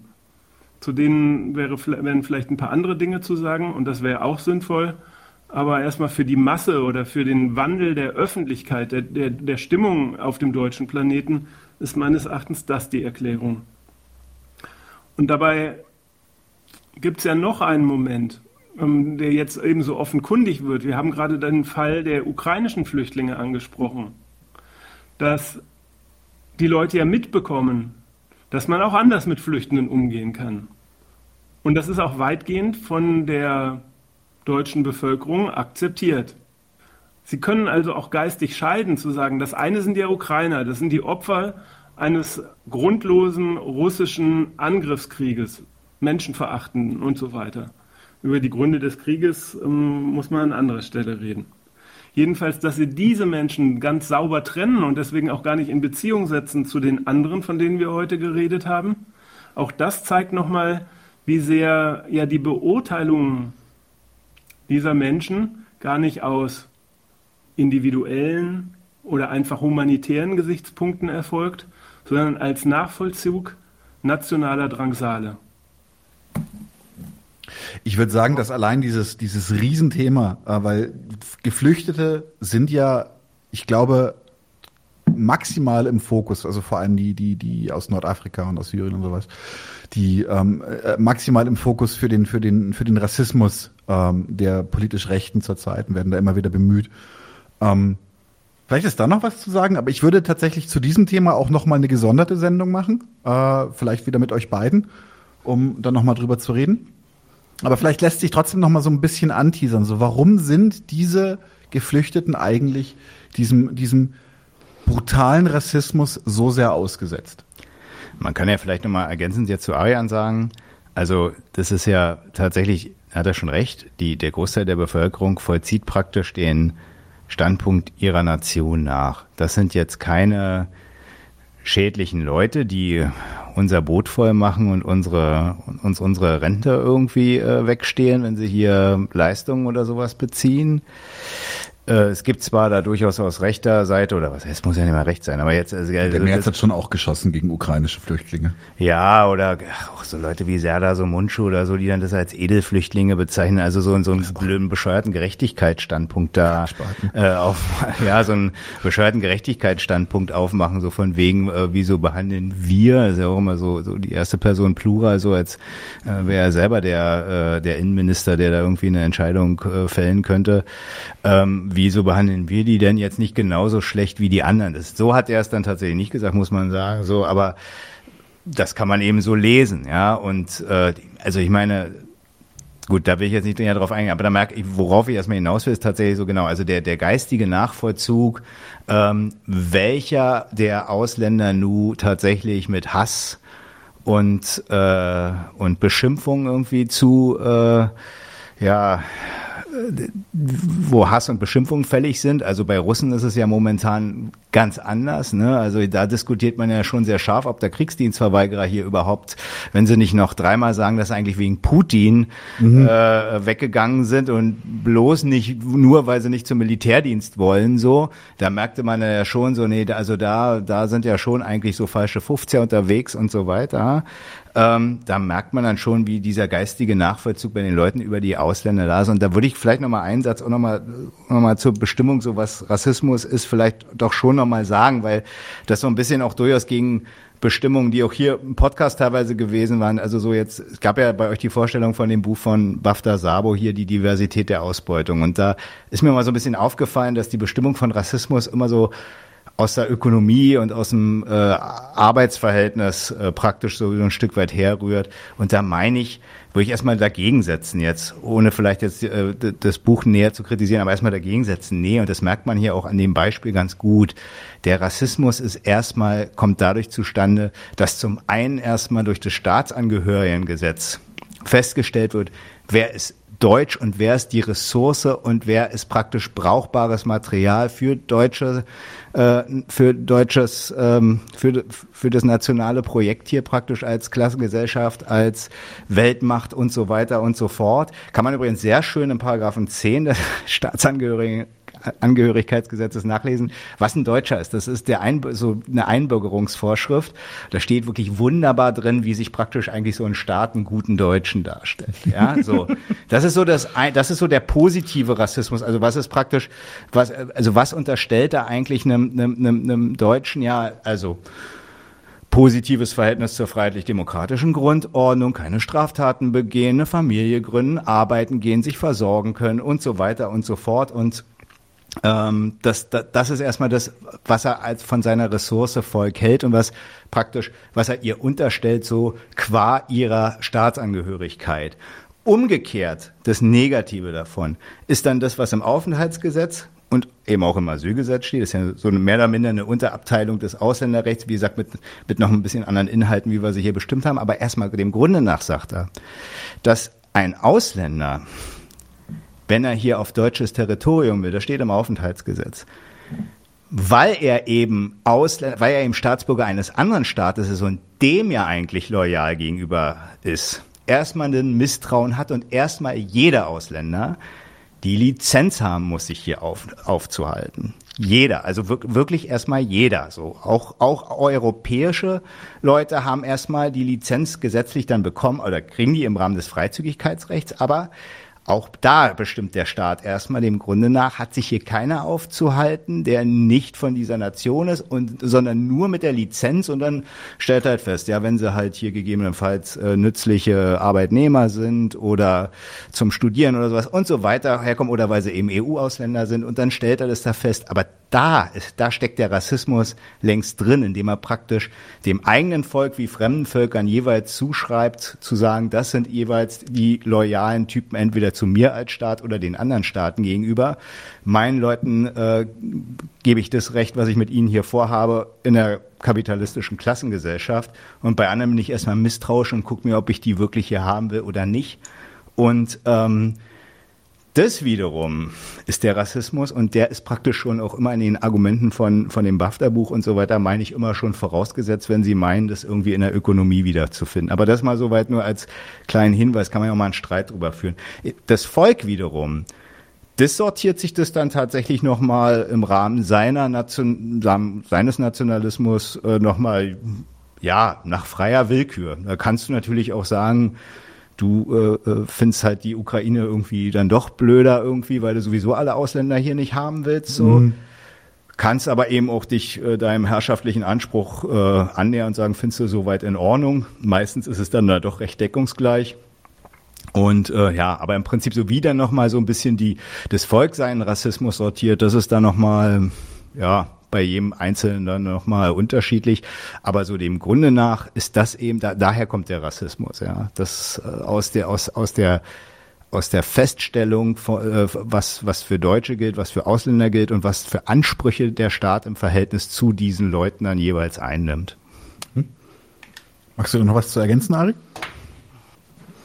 Ja, aber als eindeutige Bekräftigung. Also zunächst mal das Thema, über das wir reden, ähm, hat ja jetzt viele ähm, Aspekte und Inhalte gehabt, aber eins ist, glaube ich, deutlich geworden. Ein Flüchtling ist von vorn bis hinten das Produkt staatlicher Setzungen. Er kommt durch staatliche Konkurrenz zustande. Er ist bestimmt als Ausländer der jetzt aber unter die Sonderkategorie fällt wegen politischer Verfolgung und so weiter, ist er da, aber man, eigentlich gibt es keinen Nutzen und Interesse an ihm. Und daraus ähm, lassen sich die Umgangsformen mit den Flüchtenden ähm, dann auch entwickeln und das haben wir getan. Gegen das so beliebte Schlagwort ähm, unter Linken, der Kapitalismus, kann man an der Stelle erstmal zu Flüchtlingen festhalten, das sind die Staaten dieses Subjekt. Ja. In aller Härte. Das heißt nicht, dass das nichts mit Kapitalismus zu tun hat, weil diese Staaten setzen ja den Kapitalismus in ihrem Inneren und weltweit durch. Und Deutschland ist einer der Hauptnutznießer davon. Und das ist dann die Weltgeschäftsordnung, für die diese Kriege geführt werden. Also es hat nicht nichts damit zu tun, aber ich finde auch richtig betonenswert. Mhm. Staatliches Werk. Mhm. Mhm. Und wenn wir jetzt den, das Stichwort Rassismus ansprechen, dann ist die erste Leistung, Marek hat das ja deutlich gesagt, überhaupt die erste Grundsatzentscheidung von Staaten, nämlich wessen, wenn ein Mensch existiert, wessen Bürger ist er? Mhm. An der Ukraine erlebt man ja gerade, dass sich zwei Staaten darum streiten. Mhm. Die in der Ostukraine können sich manchmal gar nicht entscheiden. Zum Teil haben sie Volksrepubliken ausgerufen, zum Teil würden sie gern nach Russland. Sie haben sogar ein Referendum darüber gemacht dass nicht die Menschen das zu entscheiden haben, sondern die Staaten. Das zeigt dieser Ukraine-Krieg gerade. Es ist nicht ihr Wille, der entscheidet, sondern über sie wird entschieden. Und entschieden wird über sie, das lässt sich an solchen Staatsgründungskriegen, an solchen Kriegen wie der Ukraine gerade feststellen, genau durch Waffengänge. Das ist keine besondere Abweichung es ist zwar eine, eine, extreme Brutalität, aber es ist ein System, auf der basiert überhaupt die Staatsangehörigkeit. Auf der unwidersprechlichen Souveränität eines Staates, der überhaupt die zwei Merkmale hat: Territorium und Volk. Mhm. Damit trennt er Menschen zwischen den Seinen und Fremden. Und diese gewaltsame Trennung ist überhaupt die Grundlage jeden Ausländerrechts und erst recht jeder Flüchtlingspolitik. Mhm. Und diese Trennung Warum die moderne Menschen sich so zu eigen machen, ist eine andere Frage. Aber sie haben sie sich zu eigen gemacht. Nämlich wenn sie die staatliche Unterscheidung zwischen wir und die, mitgesprochen Deutschen für unseren Kontext, und die anderen, also alle anderen, nämlich die Bürger anderer Gewaltmonopole, zur Grundlage ihres Denkens und Urteilens machen. Und zwar nicht nur im Sinne einer analytischen Grundlage, sondern einer eindeutigen Parteinahme. Ja, stimmt. Wir das ist was zu begrüßendes und die gehören im Prinzip nicht dahin. Mhm. Und auf dieser Grundlage, die der Staat setzt, ist es auch der Staat, der jetzt Ausländer weiter sortiert. Er kennt Ausländer, die er nützlich findet, weil sie als Arbeitskräfte, hochqualifizierte, Soldaten befreundeter Staaten, Diplomaten, ähm, Wissenschaftler oder sonst irgendwas gebraucht werden denen erteilt er im Sinne einer Ausnahmegenehmigung ein Aufenthaltsrecht. Und damit ist umgekehrt der, Anspruch, der ausgesprochen, alle anderen Ausländer haben auf dem Hoheitsgebiet eines Staats nichts zu suchen. Dieser Grundsatz, also Ausländer raus, den Nazis so lauthals und undifferenziert schreien, haben sie dem staatlichen Sortierungsprinzip entnommen. Wo wir wieder bei der Nähe von Demokratie und Faschismus und Co. wären. Ja. Und auf der mhm. Grundlage differenziert der Staat dann weiter. Er kennt nützliche Ausländer und das war in den Debatten um Ausländerfeindschaft, das wäre ein eigenes Thema und würde ich auch gern mal machen. Machen wir. In der letzten Jahrzehnte ähm, ähm, ja dann der Fall, dass viele Deutsche neu gelernt haben, man kann nicht gegen Ausländer sein, wenn sie nützliche Ausländer sind. Deutschland braucht Zuwanderung. Diese Redeweise wird ja jetzt in Dauerschleife wiederholt von Politikern und Medienschaffenden. Ja, ich bin ja, ich bin ja tatsächlich selber aus, aus einem Bereich, in dem ohne, ohne ausländische Fachkräfte der Bedarf des deutschen, des deutschen Marktes gar nicht gedeckt werden kann. Wir, wir können die Menge an offenen Positionen in der Softwareentwicklung nicht mit Deutschen füllen. Das geht nicht. Und deswegen gibt es da halt ganz besondere Ausnahmeregelungen, die für besonders qualifizierte äh, Leute das sehr, sehr leicht machen zu kommen. Ja, und auf der Basis haben viele ähm, bundesdeutsche Nationalisten dazugelernt und sind tolerant und begrüßen sogar Zuwanderung, die nach Paragraph 1 im Anteilsgesetz im Interesse der Steuerung und Begrenzung und den Interessen, den wirtschaftlichen und politischen Interessen der Bundesrepublik Deutschland verläuft. Mhm. Das sind gute Ausländer. Also fühlen sich auch solche Nationalisten eingeladen zur Überprüfung von Ausländern am Standpunkt ihrer Nützlichkeit für die Nation. Ja. Und Flüchtende sind jetzt auch Ausländer. Sogar im Zweifelsfall Ausländer, die irgendeinen Aufenthalt im Hoheitsgebiet Deutschlands oder der EU haben. Aber eindeutig nicht aus Nützlichkeitskriterien, jedenfalls nicht Nützlichkeitskriterien für den Standort oder kapitalistischen Nützlichkeitskriterien sondern wenn er im Sinne einer Weltelendsverwaltung, das waren ja vorhin unsere Überlegungen. Mhm. Diese Differenzierung von vollziehen normal los, sage ich jetzt mal, ähm, auch locker durch und wissen dann, dass man nichts gegen Italiener oder Griechen sagen kann, aber sehr wohl was gegen Afghanen und ähm, Leute aus dem Kongo. Mhm. Wie sie sich das dann übersetzen, also die staatliche Differenzierung in, die haben nicht unsere Religion oder Hautfarbe, das ist sozusagen ihrer eigenen oder Medien ähm, vermittelten Verblödung geschuldet. Und jetzt der dritte und allerletzte Gesichtspunkt, an dem ich eigentlich immer das gleiche Argument nur beweisen will, ist, und deswegen sind sie auch in der Lage, sich darüber aufzuregen, wenn syrische Flüchtlinge nur ein Handy haben und umgekehrt ähm, nichts dabei zu finden, ähm, wenn Ukrainerinnen mit SUVs rumfahren hier. Mhm. Ich will jetzt nochmal explizit in Bezug auf Marek auch sagen, ich will jetzt, mein Anliegen ist es überhaupt nicht darüber zu urteilen, ähm, wie ukrainische ähm, Flüchtlinge hier behandelt werden. Mein Anliegen ist, wenn zu erklären, warum sie so behandelt werden, aber nicht zu sagen, das dürfen sie nicht. Aber aber sozusagen ins Gesicht schlägt, wie missgünstig und gehässig ähm, sie bei den einen Flüchtenden urteilen können, nämlich bei welchen, die aus Afghanistan 20 Jahre NATO-Krieg kommen, und wie sie es andererseits ähm, angeleitet von Herrschaft und Medien interpretieren, wenn es ein Krieg ist, ja, von dem wir profitieren. Als Stellvertreterkrieg durchaus eine indirekte deutsche und ähm, NATO-Kriegsbeteiligung beinhaltet. Und die Flüchtenden sind Teil dieser Kriegsbeteiligung. Mhm. So. Das finde ich ähm, sehr, sehr runden Abschluss. Finde ich auch. Sehr gut. Ähm, war fantastisch mit euch beiden, hat mir sehr viel Freude gemacht. Beziehungsweise Freude ist der falsche Ausdruck, aber ich fand es sehr, sehr anregend. Ähm, lasst uns das ins Auge fassen, dass wir dieses Gespräch mit äh, zum Beispiel dem Schwerpunkt Rassismus etc. dann in baldiger Zukunft auch gerne nochmal zusammen weiterführen. Ansonsten würde ich sagen, vielen Dank fürs Dabeisein, vielen Dank für die klaren äh, und geistreichen Worte und äh, vielen Dank an die ZuschauerInnen und wir sehen uns bald. Tschüss. Ciao. Leute, wir brauchen eure Hilfe. Wenn euch dieses Video gefallen hat, klickt auf Like, abonniert den Kanal und vergesst nicht das Glöckchen zu drücken, damit ihr benachrichtigt werdet, wenn wir neuen Content droppen.